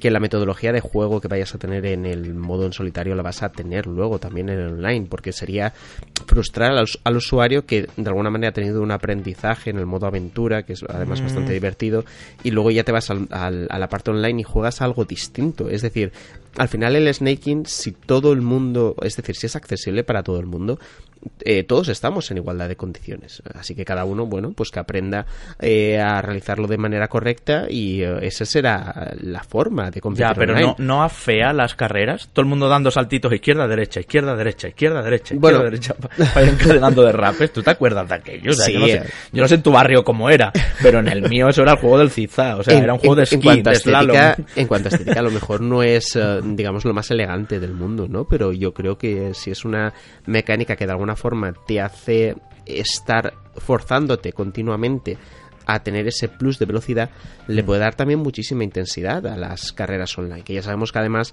eh, las carreras online eh, en, Mario Kart, que es el referente que tenemos, son muy intensas, pero también son muy mm. injustas, que es al final la gracia que tiene Mario Kart. Yo creo que en este mm. sentido, eh, Crash Team Racing es más un juego que si lo haces bien durante toda la partida tienes bastantes más probabilidades de ganar que si lo haces en, uh, en, Mario Kart, ¿no? Que a lo mejor en, bueno, ya sabéis los memes que suele haber, que en la última curva eh, te revienta todo el mundo, ¿no? Porque te ha caído un montón de historias. Aquí yo creo que te puede pasar, va, pero... junto al pelotón en Mario Kart, ¿eh? Aquí es más fácil desmarcarse. Exacto, aquí yo mm. creo que mm, no sé si eh, ya, ya veremos ¿no? cuando, cuando se abran los, los servidores ¿no? y todo y todo lo online esté montado cómo funciona el asunto. Sí que es cierto que Mario Kart te da la ventaja de volver entre comillas, en cualquier momento de la partida, pero yo creo que Crash Team Racing va a premiar, por otro lado, esa constancia o, esa habilidad continua del jugador. Veremos a ver cuál es la mejor combinación a posteriori, pero ya de entrada, simplemente con este tipo de cosas, ya vamos a ver que los dos juegos van a tener identidades muy diferentes, sobre todo a la hora de jugar de forma online. Y eso es algo que me agrada. Me agrada que te vayamos a tener dos alternativas distintas a la hora de jugar a, a dos juegos arcade que yo creo que hacía falta de alguna, de alguna manera el que estos dos reyes estuvieran mm, compitiendo, no sé si en igualdad de condiciones, pero sí al menos en igualdad de recursos eh, en, el tiempo actual, ¿no? que mm. Mario Kart necesitaba un rival y yo creo que, que este Team Racing que tenemos ahora lo va a ser. A ver, Sonic, que sabéis que este año también está ese Sonic Team Racing, Sonic Racing Team, no sé, como que cambia el orden para que no sea como Crash Team Racing. Em, y bueno, que os digo una cosa, mm, yo no lo he jugado todavía al Sonic, no, no ha habido esa casualidad, pero hay gente que me está diciendo que ojo con Sonic, porque puede ser que esté muy bien, muy bien digo como los eh, Sonic Racing All Stars Transformed esto, el Transformed de hecho está bastante guay, no sé si os acordáis, eh, avioncitos lanchas y cars transformables los vehículos y ese juego está bastante bien ¿eh? o sea que al final se nos cierra la generación con buenas alternativas yo creo que quien es de Mario Kart va a seguir siendo de Mario Kart y como dice Manu hay que echarle partidas también para notar a Crash Racing diferente, porque tiene muchas cosas que son iguales. La máscara de Aku Aku te hace invencible como la estrella, el misil azul aquí es una especie de, campo de, energía azul, ese donde nos metíamos en los niveles en Crash 3, ¿no? Esa bola azul con rayos. Em, el, el, derrape se hace también con el gatillo y da un pequeño saltito el coche a la hora de ejecutarlo. Si llevas 10 manzanas en vez de 10 monedas, va más rápido. O sea que es que se sienten a priori igual, pero luego sí que es verdad que tienen, tienen un tacto diferente, ya te digo, circuito muy de caerse, circuito muy de hacer equilibrio. ¿eh? Mm. Sí, sí, sí, y, y, sobre todo circuitos, Javi, eh, como bien sabes, que tienen eh, ciertos pasadizos secretos. Sí, que te atajo permiten, había más claro. aquí que en Mario Kart, sí. Exacto, en, en- en- en los atajos en Mario Kart eh, eran más evidentes, pero también no se podían usar siempre. Aquí, Mm. en cambio, eh, tienes que conocer bien el circuito para poder activarlos y poder eh, usarlos, ¿no? Y yo creo Sí, que, sí, adem- sí, que, sí. que- que ese aspecto, además, sí que le daba un, un punto de distinción a un juego y a otro. Y vamos a ver aquí si no van en eso, si los mantienen o, o- cómo lo hacen exactamente. Estar, eh, van a estar, ¿no? Pero sí que me gustaría que hubiera alguna que otra sorpresa en los diferentes circuitos. Y eh, sobre eh, esta mezcla de circuitos de- del Crash original con, con el siguiente, lo que, pues lo que me gusta al final, desde luego, es que vamos a tener la, la mecánica del Crash Team Racing de toda la vida con, con diferentes circuitos. Y eso sí que va a ser además una experiencia nueva, ¿no? Aunque sean cir- circuitos ambos que estén remasterizados.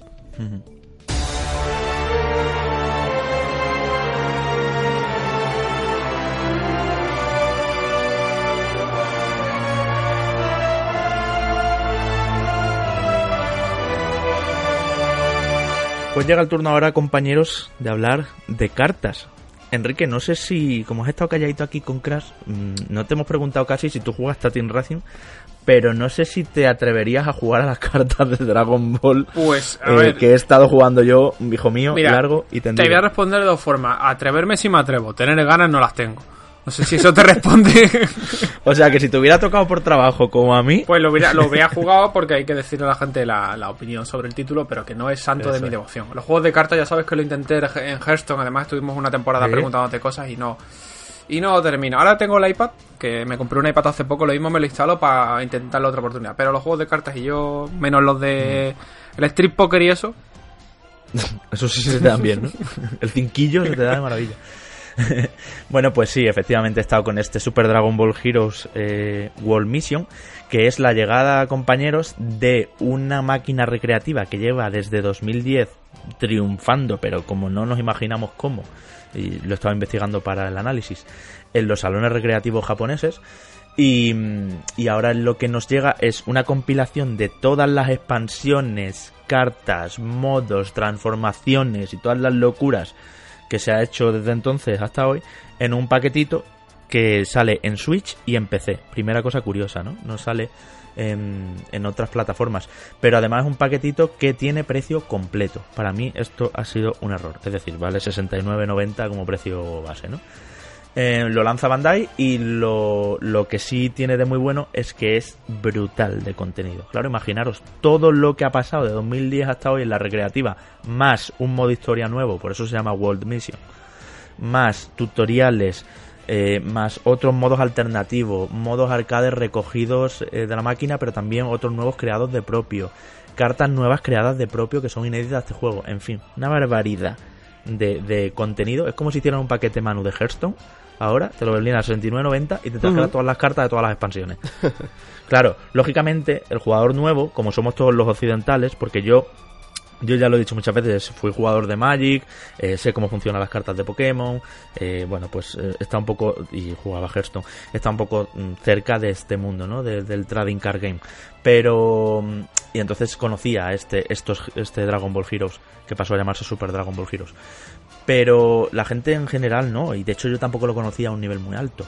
Y lo que te encuentras es un juego muy profundo dentro de las partidas avanzadas ya. Al principio parece muy simple, pero claro que desborda. Imaginaos lo que te digo, paquete de Hearthstone Manu y que empiecen a explicarte todas las habilidades de todas las expansiones. Todo a la vez, y tutorial, y tutorial, y tutorial, y cuadro de diálogo, y tutorial. Entonces, las primeras dos o tres horas de este Sí. juego realmente no, no desbordan porque no te obliga a pasarte los tutoriales, sino que tú le vas dando a la A y vas leyendo. Pero hay un momento en que desconectas el chip. Porque estás leyendo demasiadas cosas, demasiada información. Luego, cada carta, además de, de sus atributos, de, de cuánto aguanta y de en qué posición la coloques, porque es un juego de cartas, pero es un juego de cartas que no podría resolverse en físico, en una mesa, como sí ocurre con, con las Magic, con, con Hearthstone, porque, porque depende de la posición donde la coloques, un centímetro más adelante o atrás hace que haga una cosa u otra y también hay muchos factores que se resuelven con minijuegos de estos de machacar el botón, ¿no? Como si fuera los minijuegos gacha estos de móviles de machacar ahí a lo tonto. Bueno, pues eh, os decía que cada carta, además de todo eso, tiene una habilidad propia y una habilidad que es un tochazo, que es un párrafo entero para explicarte la habilidad de esa carta. Y hay 1161 cartas. O sea, es que apaga y vámonos. Desborda muchísimo. Lo bueno, que tú empiezas por tu modo historia, por tu wall mission este, que te creas un personaje y tal. Y entre charla y charla, porque al final tiene ese punto de, de novela visual, por así decirlo, pues vas echándote partidas y vas aprendiendo las cosas. Y es muy sencillo. Primeras primeros combates, mucho tienes que cagarla para, para perder, ¿no? Y, también resulta satisfactorio, pues claro, si eres de Dragon Ball, aquí tienes recopilado Dragon Ball original, Dragon Ball Z, Super, GT, o sea, es que está, está todo. Y, y, eso es muy agradable para, para, el fan porque son más de 300 personajes de todas las eras del anime y del manga eh, las cartas están chulísimas, los artes. Tiene hasta un modo donde puedes editar tu, tu carta eh, combinando diferentes elementos y, crearte una carta personalizada. Y luego, pues, los combates eh, a la hora de resolverse, aunque sea un juego de cartas, pues son resultones. Intercalan, como os decía, minijuegos. De manera que algunos duelos, pues se resuelven con un minijuego. Nada, tonterías de, de 3 segundos, de una barrita que parar en su momento más alto o, machacar el stick izquierdo a toda pastilla y cosas así. Y además en Switch, que es donde lo he jugado, la pantalla táctil funciona perfectamente. Luego, yo vuelo aquí juego de móvil un poco, ¿eh? También os lo digo. Sí, yo creo que por lo que comentas tiene más pinta pinta de eso que otra cosa. A mí hay una cosa y los menús son muy grandes, los botones muy grandes, mm. ¿sabes?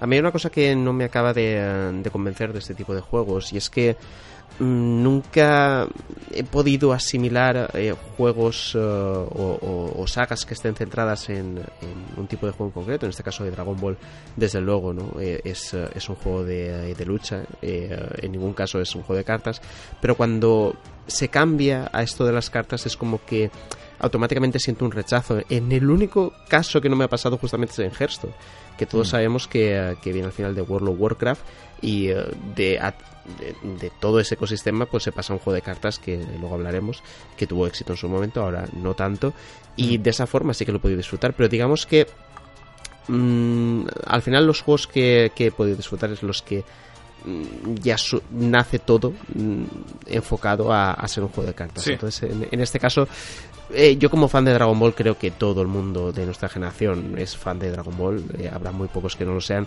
Eh, no, no me acaba de convencer la propuesta, ¿no? Y sobre todo lo que comentas Javi de toda esa cantidad de información que tienes que asimilar ya de entrada, pues es, es un poco complicado, ¿no? El poder tragar con todo ello es muy japo, es un juego muy japo, no solo en la información, sino también, Manu, en la cantidad de numeritos que hay por todos los sitios. Y luego también tiene otra, otra apariencia de juego de móvil, que es que da recompensas por todos. Terminas una, un combate, ¿no? Uno contra uno a cartas, como digo. Tiene modo online, por supuesto, también, por cierto, bastante bien para lo que cabría esperar. Em, y terminas un enfrentamiento y empiezan a salirte iconos por todos lados de todas las cosas que te han dado, que si pegatinas, que si boletos para gastarte en la tienda, que tu personaje no sé qué sube de nivel, que esta carta ha mejorado con esto, que le puedes poner ahora este atributo al otro. Y, y tú le vas dando a la en el caso de Switch que he jugado yo, como digo, ahí como que sí, que sí, que ya sé que recibió todo esto, que sí, y estás ahí 30 segundos recibiendo mierda que, que, no, que no valen para mucho. Pero eso es muy, eso, es muy japonés, Javi, o sea Es súper japo, sí, sí. Super japo y, y, este super, que también hay que decirlo, que ya lo habéis comentado, pero yo lo reseñaría mucho más y, a fuego. Y es que esto no deja de ser una adaptación de un título con unos, unas fórmulas y unas estructuras y, un ADN de móviles de flipar.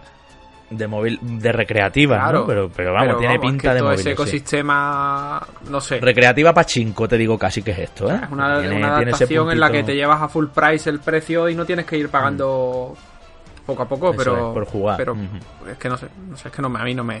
Yo, las cartitas. No, no, sí, yo, yo os puedo entender. No está mal, ¿eh? Os lo digo. Cuando se le coge el punto y empiezas, yo le he metido ya bastantes horas, empiezas a hacer partidas avanzadas y luego te editas tu mazo, pones este con este, que sinergia estabilidad bien con esta, y cuando salgo hago esto, otro, otro. Y luego el componente no tan azaroso que tiene, sino que si tú tienes tus estrategias en mente, vas para adelante a las batallas y casi siempre te salen y tal es muy satisfactorio.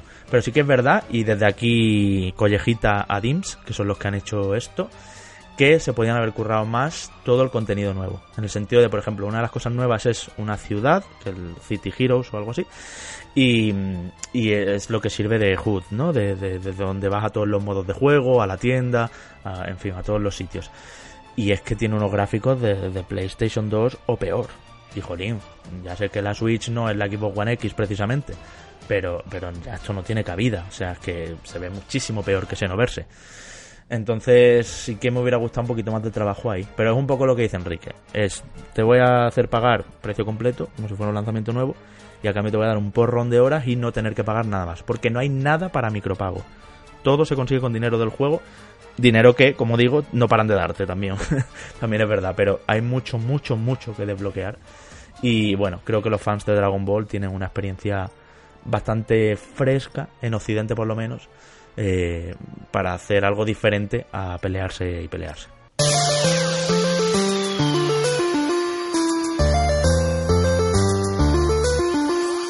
Greeting, traveler.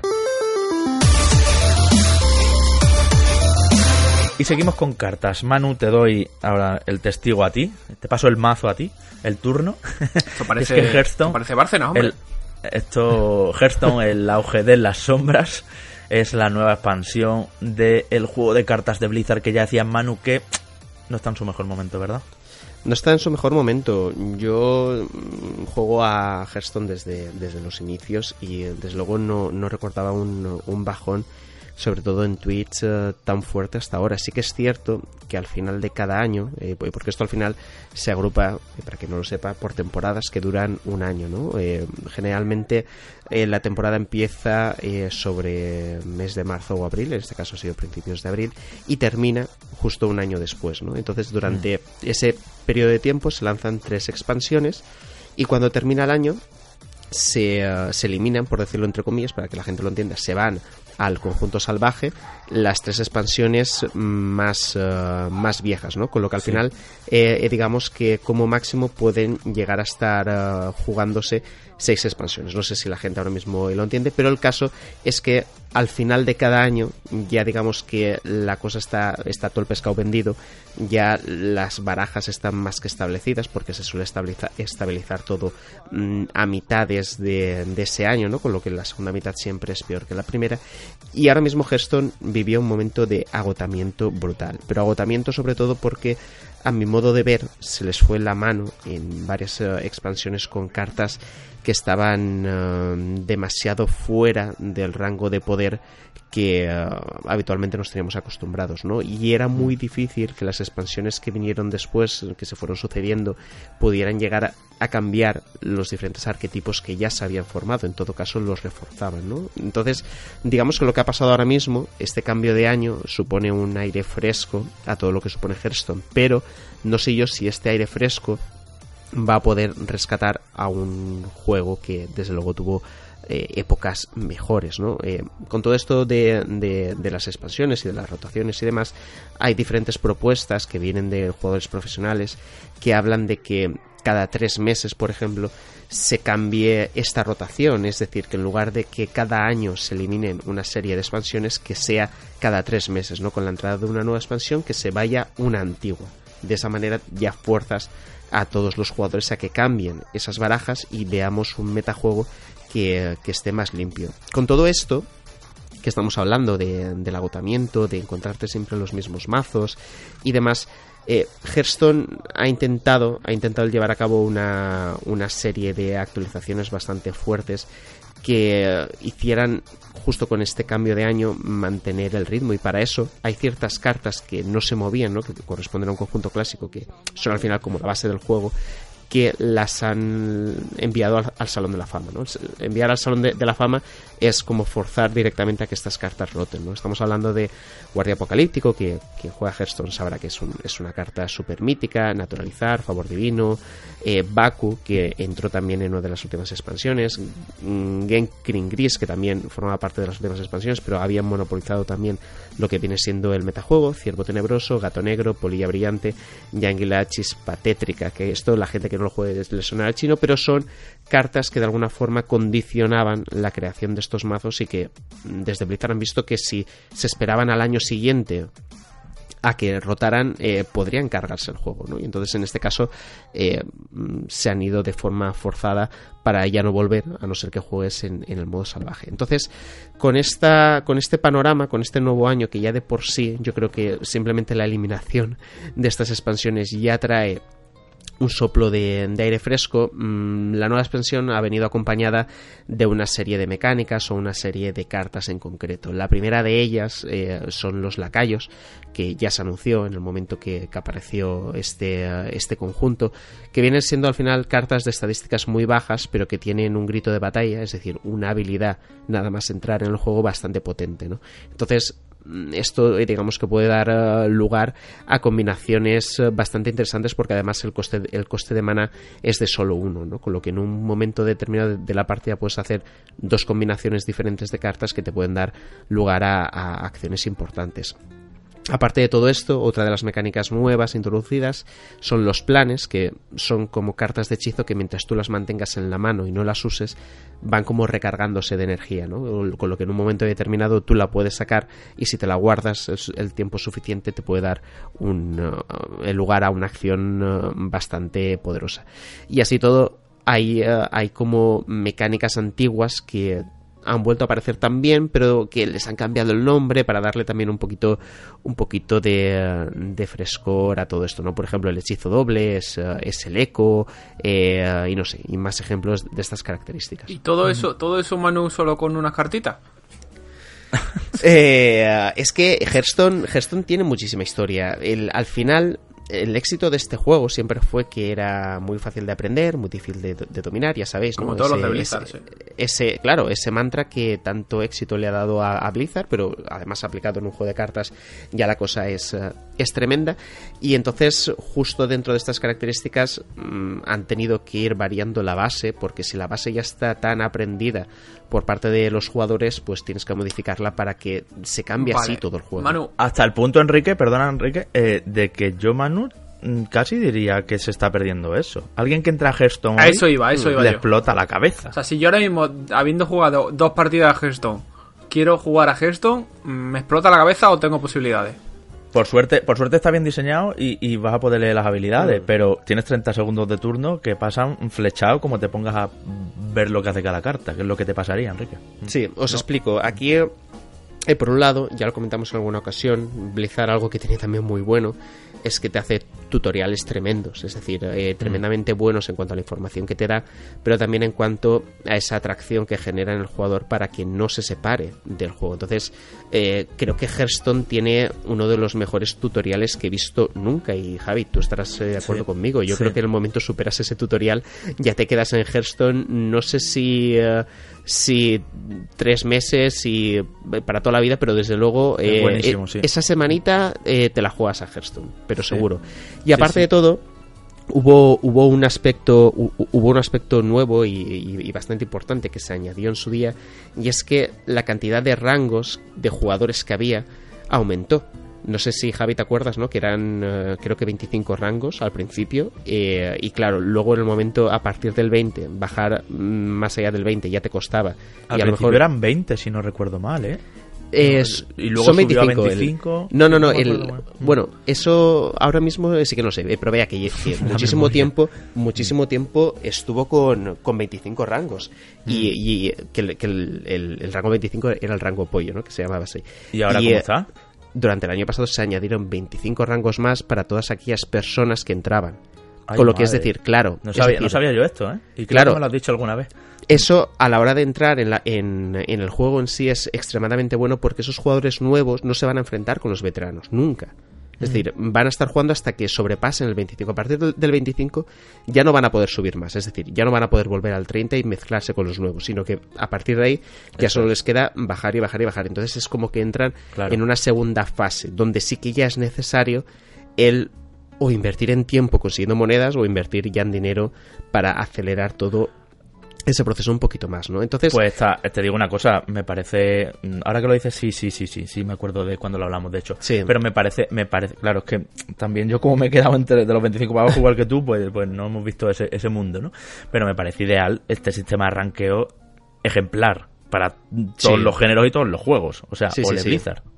Eh, eh, y yo creo que esta actualización provocó que de alguna manera la esperanza de la gente que le hacía gracia a Hearthstone pero tenía miedo a entrar por esa gran barrera que supone la cantidad de expansiones que hay, eh, se vio un poco disminuida y de esa forma eh, pudieron intentar probarlo y pudieron disfrutarlo, ¿no? Porque de, otra manera, es, lo que te comento, Javi, a partir del nivel 20 solo tenías 5 rangos, porque a partir del 20 ya tenías a gente con cartas buenas que te podían hacer un traje si tú seguías con las clásicas. Entonces, estabas atascado ahí eh, lo mínimo 3-4 meses, y no te exagero en absoluto, hasta que tuvieras el mm. polvo arcano suficiente. El polvo arcano es otra moneda que existe, digámoslo así, para construirte las cartas más valiosas, eh, hasta que las pudiera tener, ¿no? Y, pudiera jugar. Entonces, en ese sentido, Enrique, tú podrías entrar a jugar a Hearthstone perfectamente, pero en el momento sobrepasaras este rango que yo te comento, ya tendrías ahí la dificultad de decir, vale, eh, tengo tres expansiones que no tengo ninguna carta y a lo mejor voy a necesitar muchas de esas para construirme mazos realmente competitivos. Por eso mismo, si alguien quiere jugar a Hearthstone, eh, el mejor momento es ahora. Pero eh, por lo que te digo, ahora mismo, para quien no haya entendido el tema de la rotación, ahora mismo están las tres expansiones del año anterior y la nueva que ha aparecido ahora. Con lo que solo hay cuatro, mm. claro, solo hay cuatro expansiones. Entonces es el momento que menos expansiones hay en juego. Con lo que, en teoría, necesitas menos cartas para tener un par de mazos competitivos que si ya te fueras al final del año, cuando hay seis conjuntos de cartas. Ya, oye Manu, eh, quería preguntarte, ya que estás hablando de todo esto, seamos también un servicio al ciudadano y me, me, gustaría que me dijeras un poco cómo has visto el panorama, ya sé que acaba de empezar, de mejores cartas, cartas que recomiendas a la gente, empezar a quemarse con el polvo arcano, un poco qué es lo que está, está en boga eh, hmm. estas primeras horas, porque es verdad que es pronto, que esto muchas veces tiene que pasar tres o cuatro semanas, por lo menos así era antes en mis tiempos, cuando, eh, para que, para que de repente, pum, una carta metal pelotazo se haga un mazo entero, un arquetipo entero alrededor de ella, ¿no? Pero, pero cuéntame un poco qué estás viendo, que hay que, que hay que craftearse sí o sí ahora mismo eh, lo que estoy viendo es, es una locura. Eh, y, eh, de hecho me gusta esta época del año de Hearthstone porque mm, son mazos imprevisibles. Y de hecho creo que solo te podría recomendar uno, que es un pícaro piratas que, está ahora mismo rondando entre, entre los pro players más, más importantes de Hearthstone y están ganando bastante, ¿no? Entonces, si alguien quiere ganar ya directamente y le sobra la pasta, pues creándose ese mazo lo pueden hacer. Sin embargo, yo, mm, como bien has dicho, yo me esperaría un poquito, me esperaría a lo mejor eh, un, mes. Yo, yo, creo que con un mes ya es suficiente a que la cosa se estabilice y entonces ya pueda ver las tendencias que hay. En cuanto a cartas, que es por lo que me preguntas, eh, he visto algunas que están bastante chulas. Por ejemplo, en la archivista elisiana es una de las cartas que cuando se anunciaron más me llamó la atención, sobre todo porque dentro de, mm, de, los mazos de control, es decir, estos mazos que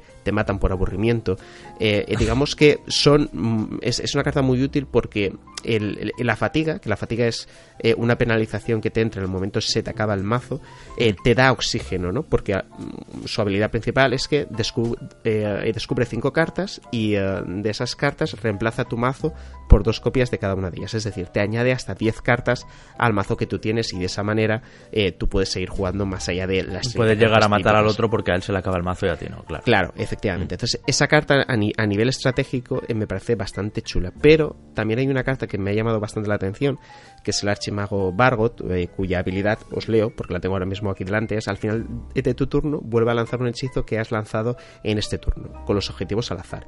Entonces, tú imagínate que esta carta, por lo que sea, la tienes en juego porque no te la ha matado el enemigo en el turno anterior. Eh, y eh, imagínate eh, que puedes lanzar un fogonazo, Javi, dos veces.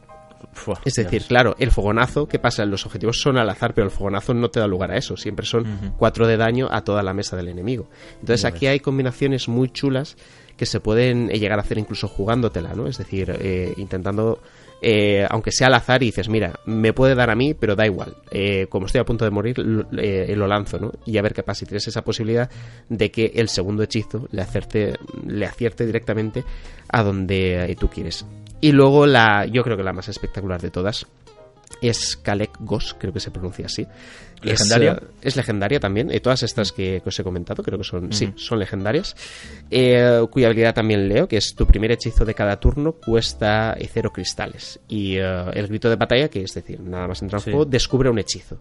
Con lo que esto al final es como una especie de maligos, que quien conozca Hearthstone eh, lo conocerá, pero en lugar de ese poder en hechizos te da una ventaja en cuanto al coste de maná. Lo cierto es que podría aquí pasarme más rato comentando cartas, pero Sí, sé que ya hay veo, mucha ya. gente que no entiende, que no entiende de Hearthstone Enrique con las anchoas. y que, y- y- y que seguramente se esté ya echando la siesta, pero sí que os puedo decir que las cartas que he visto, su funcionamiento sobre todo me recuerda de alguna manera a los orígenes de Hearthstone. Y ahora que, Eso está bien. y ahora que con, con esta con este inicio de año, con, con la eliminación de las cartas del año anterior, que hemos perdido eh, cartas tan poderosas como Cráneo del Manari, Festación Definitiva, la quest de, de Pícaro, que dio un montón de problemas, que lo tuvieron que nerfear, eh, Rexstar eh, Mortacechador, que era el, el, el héroe de K de, eh, del cazador, ¿no? Y era súper poderoso, Tarim también se ha ido, eh, Adronox también, el Señor del Vacío, que esa carta dio un montón de problemas, que era este 3-9 con provocar, que cuando moría te daba tres enemigos más con provocar, que era terrible, o Jaina Laxanime, que también era un deca súper poderoso. Eh, todas estas ausencias de poderes, ¿no? que son estas cartas que han rotado, eh, creo que ha dado paso a cartas un poco menos poderosas, pero que recuerdan a ciertas mecánicas que había anteriormente. Vamos a ver qué ocurre. Yo creo que a Hearthstone, a Blizzard, le hace falta mm, implementar más acciones para renovar las ganas de jugar a Hearthstone, para tener siempre el factor sorpresa, no en cuanto a aleatoriedad dentro de las partidas, sino al metajuego, es decir, que el metajuego sea más cambiante, que fuerces incluso también de alguna manera, no sé cómo, eh, porque si lo supiera, eh, iría con mi idea Blizzard a vendérsela y, y- y hacerme rico, pero conseguir alguna manera de crear mazos de una forma tan rápida que no dé ni tiempo al jugador habitual a copiar los mazos de los eh, streamers. Porque al final el gran problema, entre comillas, de Hearthstone es también es ese, que hoy, día 3 de la expansión, mm, eh, 3 o 4, ya habrá gente que ah, estará pendiente de los streamers eh, más potentes que están probando las mejores combinaciones y les está copiando esos mazos. Esto pasa en todos los juegos de cartas, ¿eh? también Claro. te lo digo. En Magic, la- en torneos profesionales, todo lo que se jugaba era todo el mundo la misma baraja o Sí, dos o eh, tres. eh, por pero eso digo que, que, si supiera la fórmula me haría rico, porque entonces haría la solución al gran problema. de Sí, juegos lo de ideal, cartas. desde luego, la utopía siempre ha sido que los juegos de cartas sean creativos a la hora de hacer Claro, tu mazo. Y claro. tu mazo sea solo tuyo. Y es tu mazo con tu estrategia que tú te has pensado. Pero esto no es la realidad en el mundo de Internet en el que vivimos. Exacto, es, es imposible. Por eso mismo, que, que aunque sé que esto es difícil de alcanzar, pero si tú haces que el metajuego cambie de, de forma frecuente, desde luego te vas a encontrar con mucha más variedad. O por gente rezagada que todavía no ha visto los streamers, o por gente que quiere probar sus cosas, pero Vas a tener luego, a la hora de jugar, gente con mazos diferentes y no lo que suele pasar, ¿no? Que a los 2-3 meses el juego decae de forma muy fuerte y vuelve a tener un pico que cada vez es más débil con la nueva expansión. Que, por cierto, mm, crítica de nuevo al precio de las expansiones. Para tener un... eh, bueno, es que una cantidad de cartas acorde para jugarlo a todo ne- necesitarías bastante dinero, pero los packs, por ejemplo, de expansiones están entre 50 y 80 euros. Yo creo que alguien que juega habitualmente a Hearthstone es que es inviable el pagar esa cantidad de dinero. Yo no sé por qué, sabiendo que los picos van cada vez más bajitos, como vas diciendo, esto va cuesta abajo, suave pero cuesta abajo, eh, no se replantean unos precios, no sé, más acorde Sí. a, a los tiempos que corren. Lo que pasa que, claro, también te digo, sigue siendo el juego líder de cartas eh, virtual, ¿eh? Sí, sí, no, El eh, Artifact este de Valve no le ha hecho... Artifact fue, Artifact fue un fracaso. Y el de The Witcher tampoco. O sea sí, que- el de The El Witcher, todavía que- se ha, ha funcionado guay, pero el y, Artifact es- y está a punto y creo que está a punto de entrar en, en el terreno de los móviles con lo que le puede dar quién sabe una segunda oportunidad mm, pero el, Pero no es el- esto. No no no y, y a Went eh, le falta sobre todo la estética eh, ese ese Mm. eh, vibrar con un juego de cartas que es complicado el verbo eh, vibrar junto a juego de cartas pero mm, de hecho mira os diría más que Magic Arena lo ha conseguido mucho más Magic que Arena lo está jugando. Todo el mundo que juega Magic está en Magic Arena probando. Es que está muy Porque chulo, Javi. está- y está muy y de bien, hecho, en- en- no sé si lo has probado, pero eh, deberías, que seguro que te encantará. Es Y- que me da mucho miedo acercarme a esto, Manu. Que Ya, ya, ya. fueron muchos Que es peor que la droga, y sí, muchos sí, dineros. Y, Eh, y, el caso el caso es que desde luego es el rey absoluto porque eh, lo que decíamos antes eh, lo hace fácil pero al mismo tiempo te da un margen mm. muy muy grande para mejorar todo lo posible. Ojalá los precios cambien de alguna manera. Yo creo que eso también facilitaría la entrada a muchos jugadores ¿no? que no tienen tantos recursos o que tampoco quieren dedicarle todo el tiempo que por supuesto es un free to play no tú, tú puedes dedicarle muchísimo tiempo ahorrando pero es que es mucho mucho tiempo. Entonces no sé, yo creo que hay eh, bastantes cosas que cambiar eh, con respecto a Hearthstone. Parecía que iban a cambiar cosas eh, muy tochas hará un par de meses cuando reunieron a una serie de jugadores profesionales para preguntarles y demás y anunciarles sus novedades, pero no ha sido así. Vamos a ver si próximamente esto se produce y de alguna forma vuelve, vuelve a resurgir. El último apunte ya para cerrar, lo comentamos en alguna ocasión, yo tengo la teoría de que mm, la caída de Hearthstone y de este tipo de juegos se debe también en parte a que al final hay ciertos Battle Royale de éxito y que, quieras o no, eh, comparten de alguna manera ecosistema en Twitch. Que el hecho de que tú entres a Twitch y veas que hay ciertas tendencias nuevas y las quieras probar, al final también te alejan en ocasiones de los juegos. Y free to play, claro. que no se lleva tanto Fortnite con Hearthstone, ¿eh? Es aunque que, aunque son géneros Claro, eh, eh, por eso que, quiero aclararlo muy bien. por supuesto son juegos muy diferentes, pero están en un mm. ecosistema muy similar.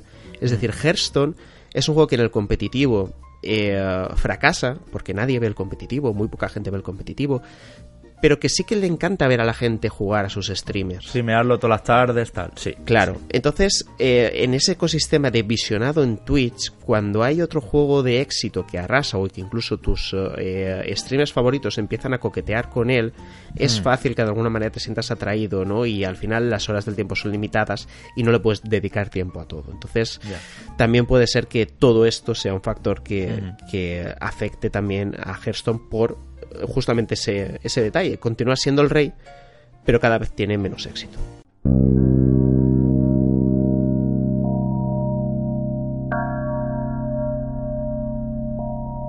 Montones de comentarios esta semana, como decíamos. ¿Cómo se nota que, hemos, que estábamos ahí en sorteo, eh, canallas, amigos, amigas? Eh, no, sinceramente, realmente agradecidos. Muchísimas opiniones, chicos, compañeros, eh, sobre los temas de la semana pasada, sobre cuál sería el top 3 de Mega Drive, que lo preguntábamos, sobre todo el asunto BioWare y Anthem. Y también muchas preguntas, que son las que vamos a coger por cuestiones de tiempo, como siempre. Agradecimiento máximo a todos los que habéis comentado, pero muchas preguntas que se salen un poco de la línea del programa de la semana pasada. Como por ejemplo José Castillo Ferrandiz, que nos decía, hola amigos, tengo una pregunta que haceros. Tengo una Switch y una PlayStation 4. Por diferentes razones solo tengo ratitos para jugar a la consola, por eso estoy exprimiendo mi Switch. Tengo la PS4 cogiendo polvo y llevo años buscando la forma de jugar a esta consola en Android pero no encuentro nada fiable. ¿De verdad a estas alturas de la vida no hay alguna manera de poder hacerlo sin, sin rutear ni hacer movidas al teléfono? Tengo un Samsung S7 y me gustaría poder jugar a juegazos de Play 4 en él, pero me es imposible en la tele. Muchas gracias.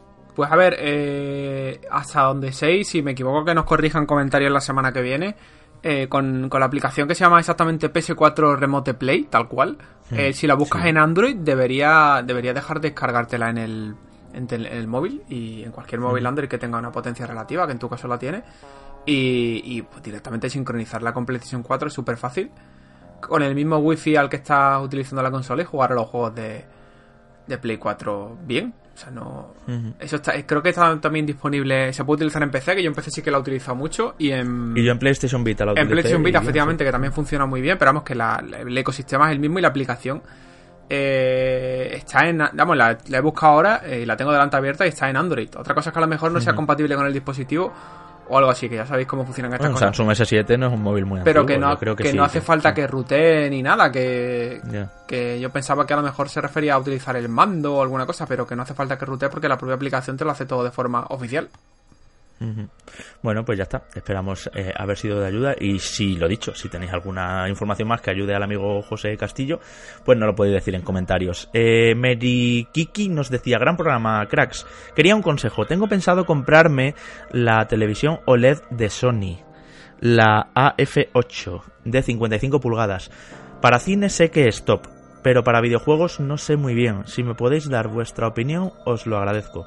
También podéis recomendarme otra televisión. Gracias de antemano, un abrazo. Pues desde luego, si, eh, si estás mirando esa tele, vea por ella. Eh, me parece mm. que es una excelente opción, eh, justamente tanto para cine también como para jugar, porque mm. el input lag que tienen este tipo de, televisores es, es, bastante bajo. Así que yo no me lo pensaba, no si la has encontrado a buen precio, no me lo pensaba y iría por ella, la verdad. Gracias, Manuel Jimeno, vendedor de Mediamar. Hola, Mediamar. Hola, Mediamar. Tormenta, Tormenta nos dice, hola chicos, quería saber qué hay que hacer para asistir, ah mira, justo, qué hay que hacer para asistir el sábado día 1 a FNAC. Somos tres amigos y ya tenemos la estancia en Madrid reservada. ¿Hay entradas a la venta o algo así? ¿Se compran allí? Ante todo, mil gracias y saludos. Y le digo a este amigo y a todos los que nos estáis oyendo, oyendo que no hay entradas a la venta porque es totalmente gratuito, de acceso libre, y ya nos encargaremos de que podáis entrar todos, por supuesto ese 1 de junio, sábado, a las 6 de la tarde, efectivamente. Veniros un poquito antes a, la tienda FNAC de Callao y, ya iremos eh, allí alojándoos a todos. No hay que reservar, ni, ni, hay que comprar, ni gastarse nada. Al contrario, venís a, bueno, pues a pasar un buen rato y a recibir todo lo que tenemos preparado. Pepe Lesar Pep nos dice: Hola a los tres y gracias por otro estupendo programa. Seguramente me esté adelantando con esto, ya que mencionasteis que lo analizaríais en entregas futuras, pero ¿qué os parece Red Dead Online? Después de años sin contratar PlayStation Plus, me decidí a hacerlo en gran parte para poder probar este nuevo universo de Rockstar y después de muchas horas he decidido colgar las pistoleras. Las misiones son repetitivas a más no poder, la trama escasa y el sistema económico injusto. Todavía no han sabido ponerle un límite a los jugadores que solo quieren estropear la experiencia de los demás. Y aunque no dejan de salir modos nuevos de enfrentamiento, el modo libre sigue siendo aburrido y tedioso. Tuve muchos más momentos de jugabilidad y narración emergentes en la campaña de un jugador que en este Red Dead Online. ¿Qué pensáis vosotros? Muchas gracias por leer mis comentarios. Buf, que yo lo jugué unas 10-12 horas y lo terminé dejando precisamente por eso. Lo mismo, porque se me hacía un mm. poco repetitivo. Sí que es verdad que eran más. Mm. que Sí que es verdad que en defensa de Red Dead Online diré que con GTA Online jugué dos horas y este sí que le metí. Sí que le metí más tiempo, porque en este caso no ninguno de los dos juegos era para. para mí. Eh, y yo creo que en Rockstar han sido conscientes de que. Y desde el minuto uno yo no esperaban seguramente el tener el mismo éxito que, que tuvo ¿Tú crees? Online. Sí, sí, yo creo que sí.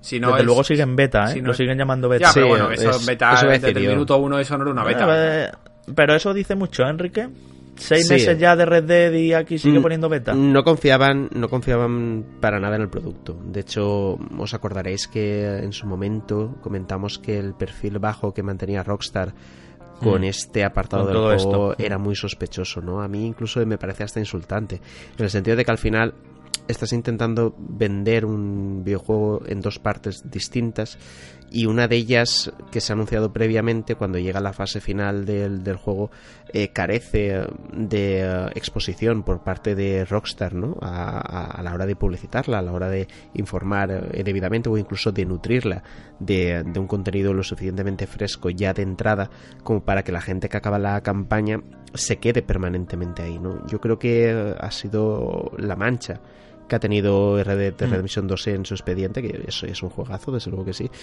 pero no ha estado a la altura de lo que vimos en GTA Online.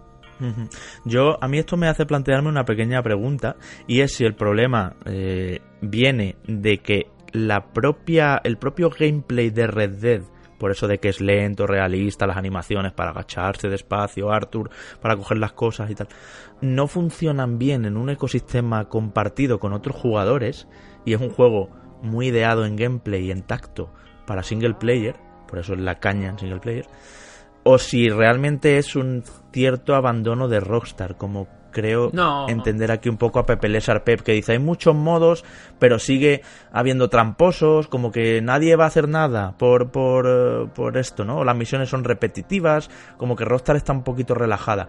Entonces yo creo que mitad y mitad, que se junta un poco de, de cada cosa, porque Rockstar ciertamente lo podía hacer mejor, pero ostras, es que igual de base, por naturaleza, Red de Redemption 2, por cómo es mm, a nivel de gameplay, no funciona bien, bien, bien online.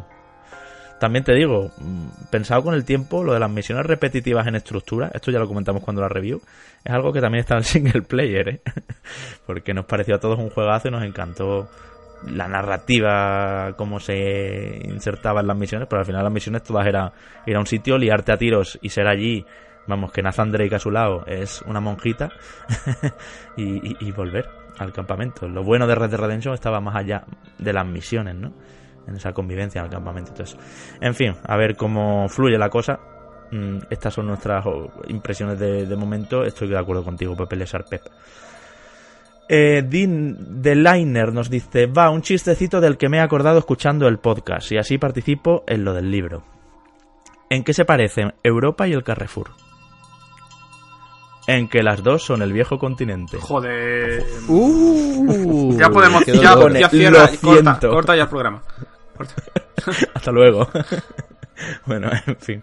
A mí me ha hecho gracia, lo que pasa que. Mira, pues se me ocurre. Anticipábamos un poco la semana pasada. Vamos a hacer una cosa. Vamos a hacer una cosa. Llamamiento aquí a todos los oyentes. Eh, concurso de chiste.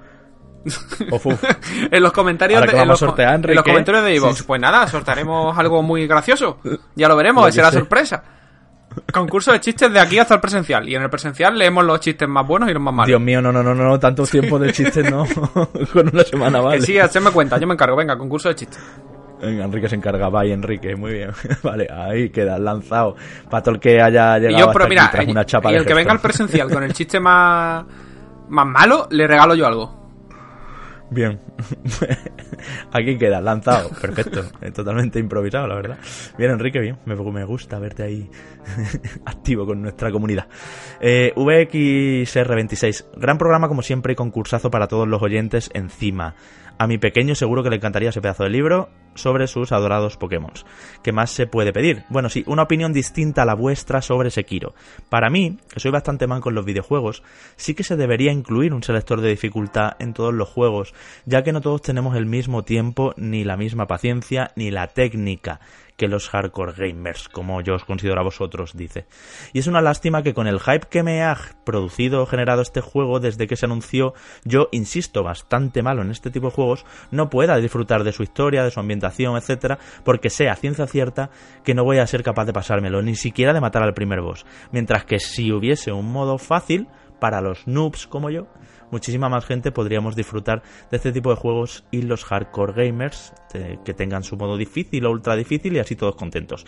Por no decir que la empresa o distribuidora tendría muchísimas más ventas, que supongo que es algo que sí les interesaría. Y nos dice, porque God of War, Red Dead Redemption 2, The Last of Us o The Witcher 3 serían superventa grandísimos juegos, es más, serían gotis si fueran solo muy difíciles y para un jugador hardcore como Sekiro pues lo dudo bastante, la verdad. Pero en fin, me quedaré con las ganas de este grandioso Sekiro, como me quedé en su día con las ganas de Bloodborne, otro juego que, si hubiese sido accesible para todo el mundo, dice probablemente hubiera sido un GOTI.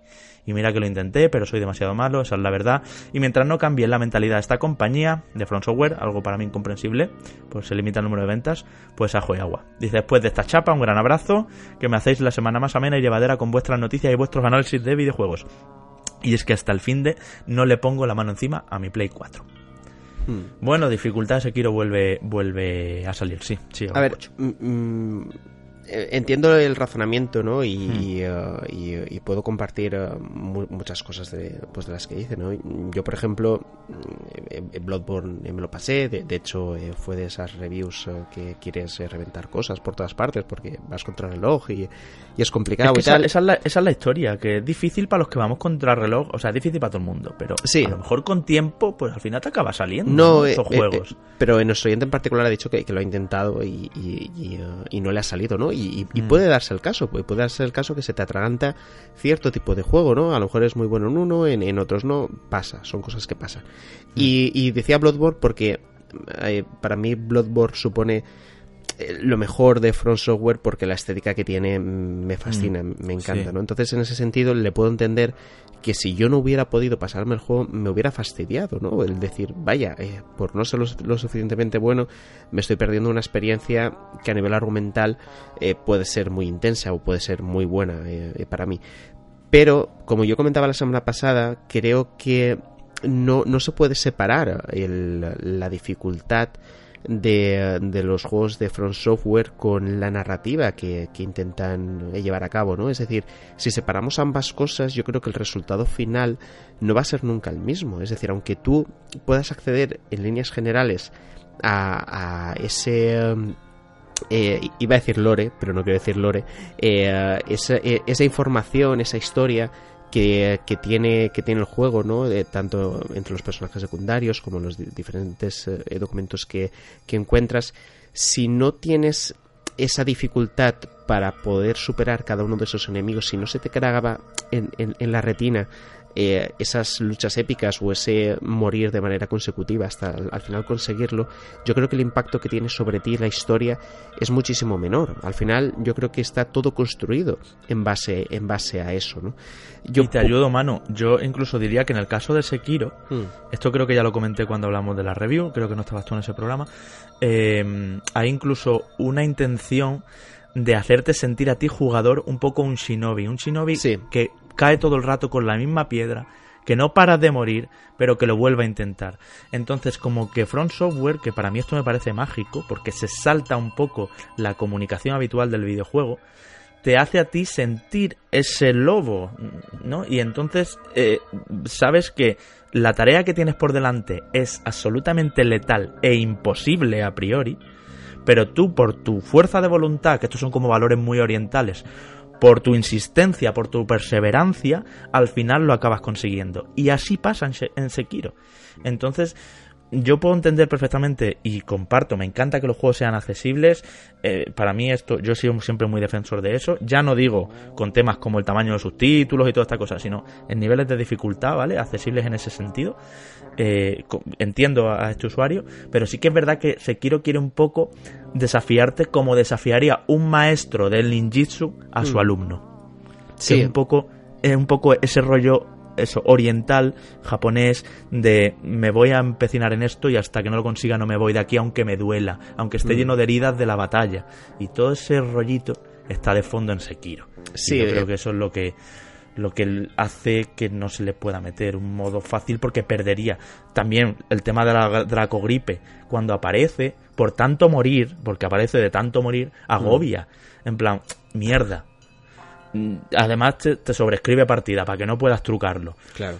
Mierda, ya me ha parecido esto que me mata a todos los NPCs que me van a vender cosas y me van a ayudar y, ya estoy jodido. Entonces esa sensación de, de, ha aparecido por morir yo tanto es parte del mensaje que se quiere dar con el juego, de, lo que se intenta transmitir. Entonces se perdería un poco si le, si le pones un modo donde no mueras tanto no sé, no sé muy bien. Seguramente hay hilos muy interesantes, no sé si los habéis visto compañeros, yo he seguido un poquito de cerca esta historia, sobre pequeños trucos de desarrollo de videojuegos para hacerlo fácil pero sin un selector de dificultad y que los enemigos quiten menos. No, no, sino con pequeñas cosas, ideas que lo hacen pues más accesible, pero de manera encubierta, ¿no? Por ejemplo, que al morir un número de veces, por ejemplo, 30 veces, el juego, sin que tú te des cuenta, se haga que te quiten menos los enemigos, pequeños truquitos que no están dichos en ningún sitio, pero que lo hacen más amigable a la gente que se le da peor.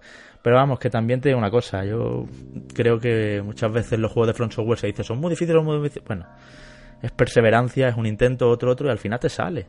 Sí, y, más, y, más en, y más en los que puedes, como decía Enrique, farmear para llegar al monstruo machetado. Hmm. Hmm. En, en, mi caso, por ejemplo, yo me acabé atascando en, Lady Mariposa durante un tiempo. Yo creo que casi todo el mundo que ha jugado Sekiro eh, se ha trabado ahí, ¿no? Pero hmm. mm, la, digamos que la virtud que tiene eh, Sekiro, los de diferentes juegos de, de Front Software, es que cuando mueres que sí que tienes ese impulso de, de a lo mejor el exagero, ¿no? De, pues, de agresividad, de tirar el mando, de no sé qué, pero al mismo tiempo estás diciendo, el juego no es tramposo.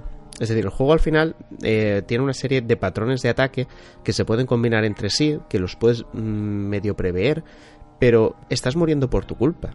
Porque tú mm. tienes una, un, camino de aprendizaje en base a la muerte, justamente, que si, si lo haces bien, si lo captas a la primera o si lo captas en, en, pocas veces, te va a recompensar, ¿no? Entonces, eh, digamos que también está, está ahí la gracia, ¿no? Porque al final yo creo que hemos visto muchísimo eh, ese, ese, ese, tipo de muertes, a lo mejor en otros juegos que, son, que sí que son injustas y que te llegan a frustrar, pero que en este caso ya digo que, eh, que no es así, ¿no? Y, y, es al final también esa virtud que tienen los juegos de Front Software. Y en el caso de Sekiro, coincide además con que me parece que es el juego en el que te sientes más poderoso de todos. Y va un poco relacionado con, lo que tú decías, Javi, ¿no? Esa sensación de ser un shinobi que es poderoso, pero que al mismo tiempo tiene adversarios muy, muy grandes, muy importantes. Y de esa manera te puede intentar transportar a, ese escenario, a ese contexto al que te intenta llevar From Software, ¿no? Y ya digo que sería complicado que todo esto floreciera, mm, igualmente si le quitaras esa, esa dificultad, ese camino, ¿no? Porque al final mm. es, es, eh, es un camino el, lo que te ofrecen eh, los juegos de Front Software. Mm.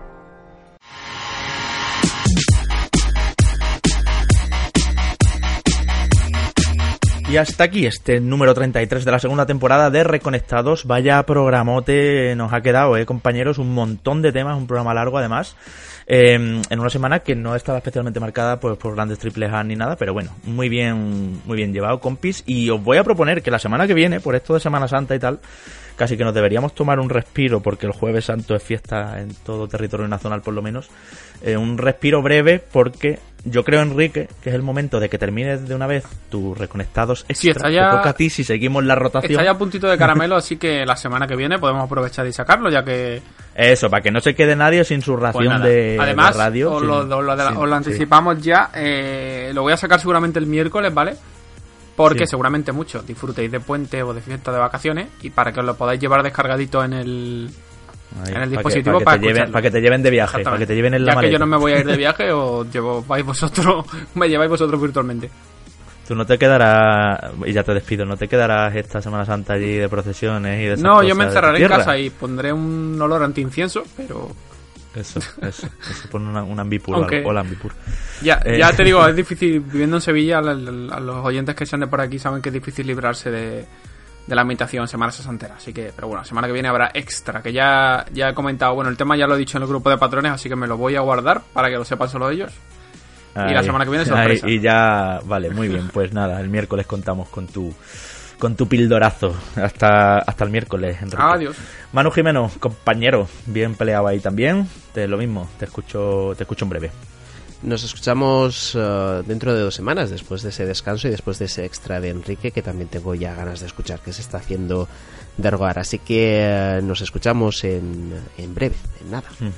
Por suerte, Manu, este fin de semana mucha gente lo estará escuchando mientras tú y yo estamos juntitos. O sea que esto, está, bien. Aquí en nuestro en, un cumpleaños Enrique ha denegado, no puede. Enrique ha, sido el desertor, ha sido el desertor, no ha querido que, se junte reconectados uh, en pleno, así que nada, estaremos tú, Ser y yo. Eso es, eso es. Vamos a estar ahí en el cumpleaños de nuestro amigo Beto. Desde aquí un saludo a él y a todos los que vamos. Mm, y felicidades. a mí quitarme el móvil porque yo cuando yo yo cuando estoy de dedito caliente tengo mucho peligro en el Twitter, así que yo voy a aparcar el móvil en un cajón porque no sé yo las fotos que pueden salir de ahí. Eso, eso. En fin. Tú me lo das a mí yo ya. Tú me las pasas a mí y yo, ya veo lo que hago con ella.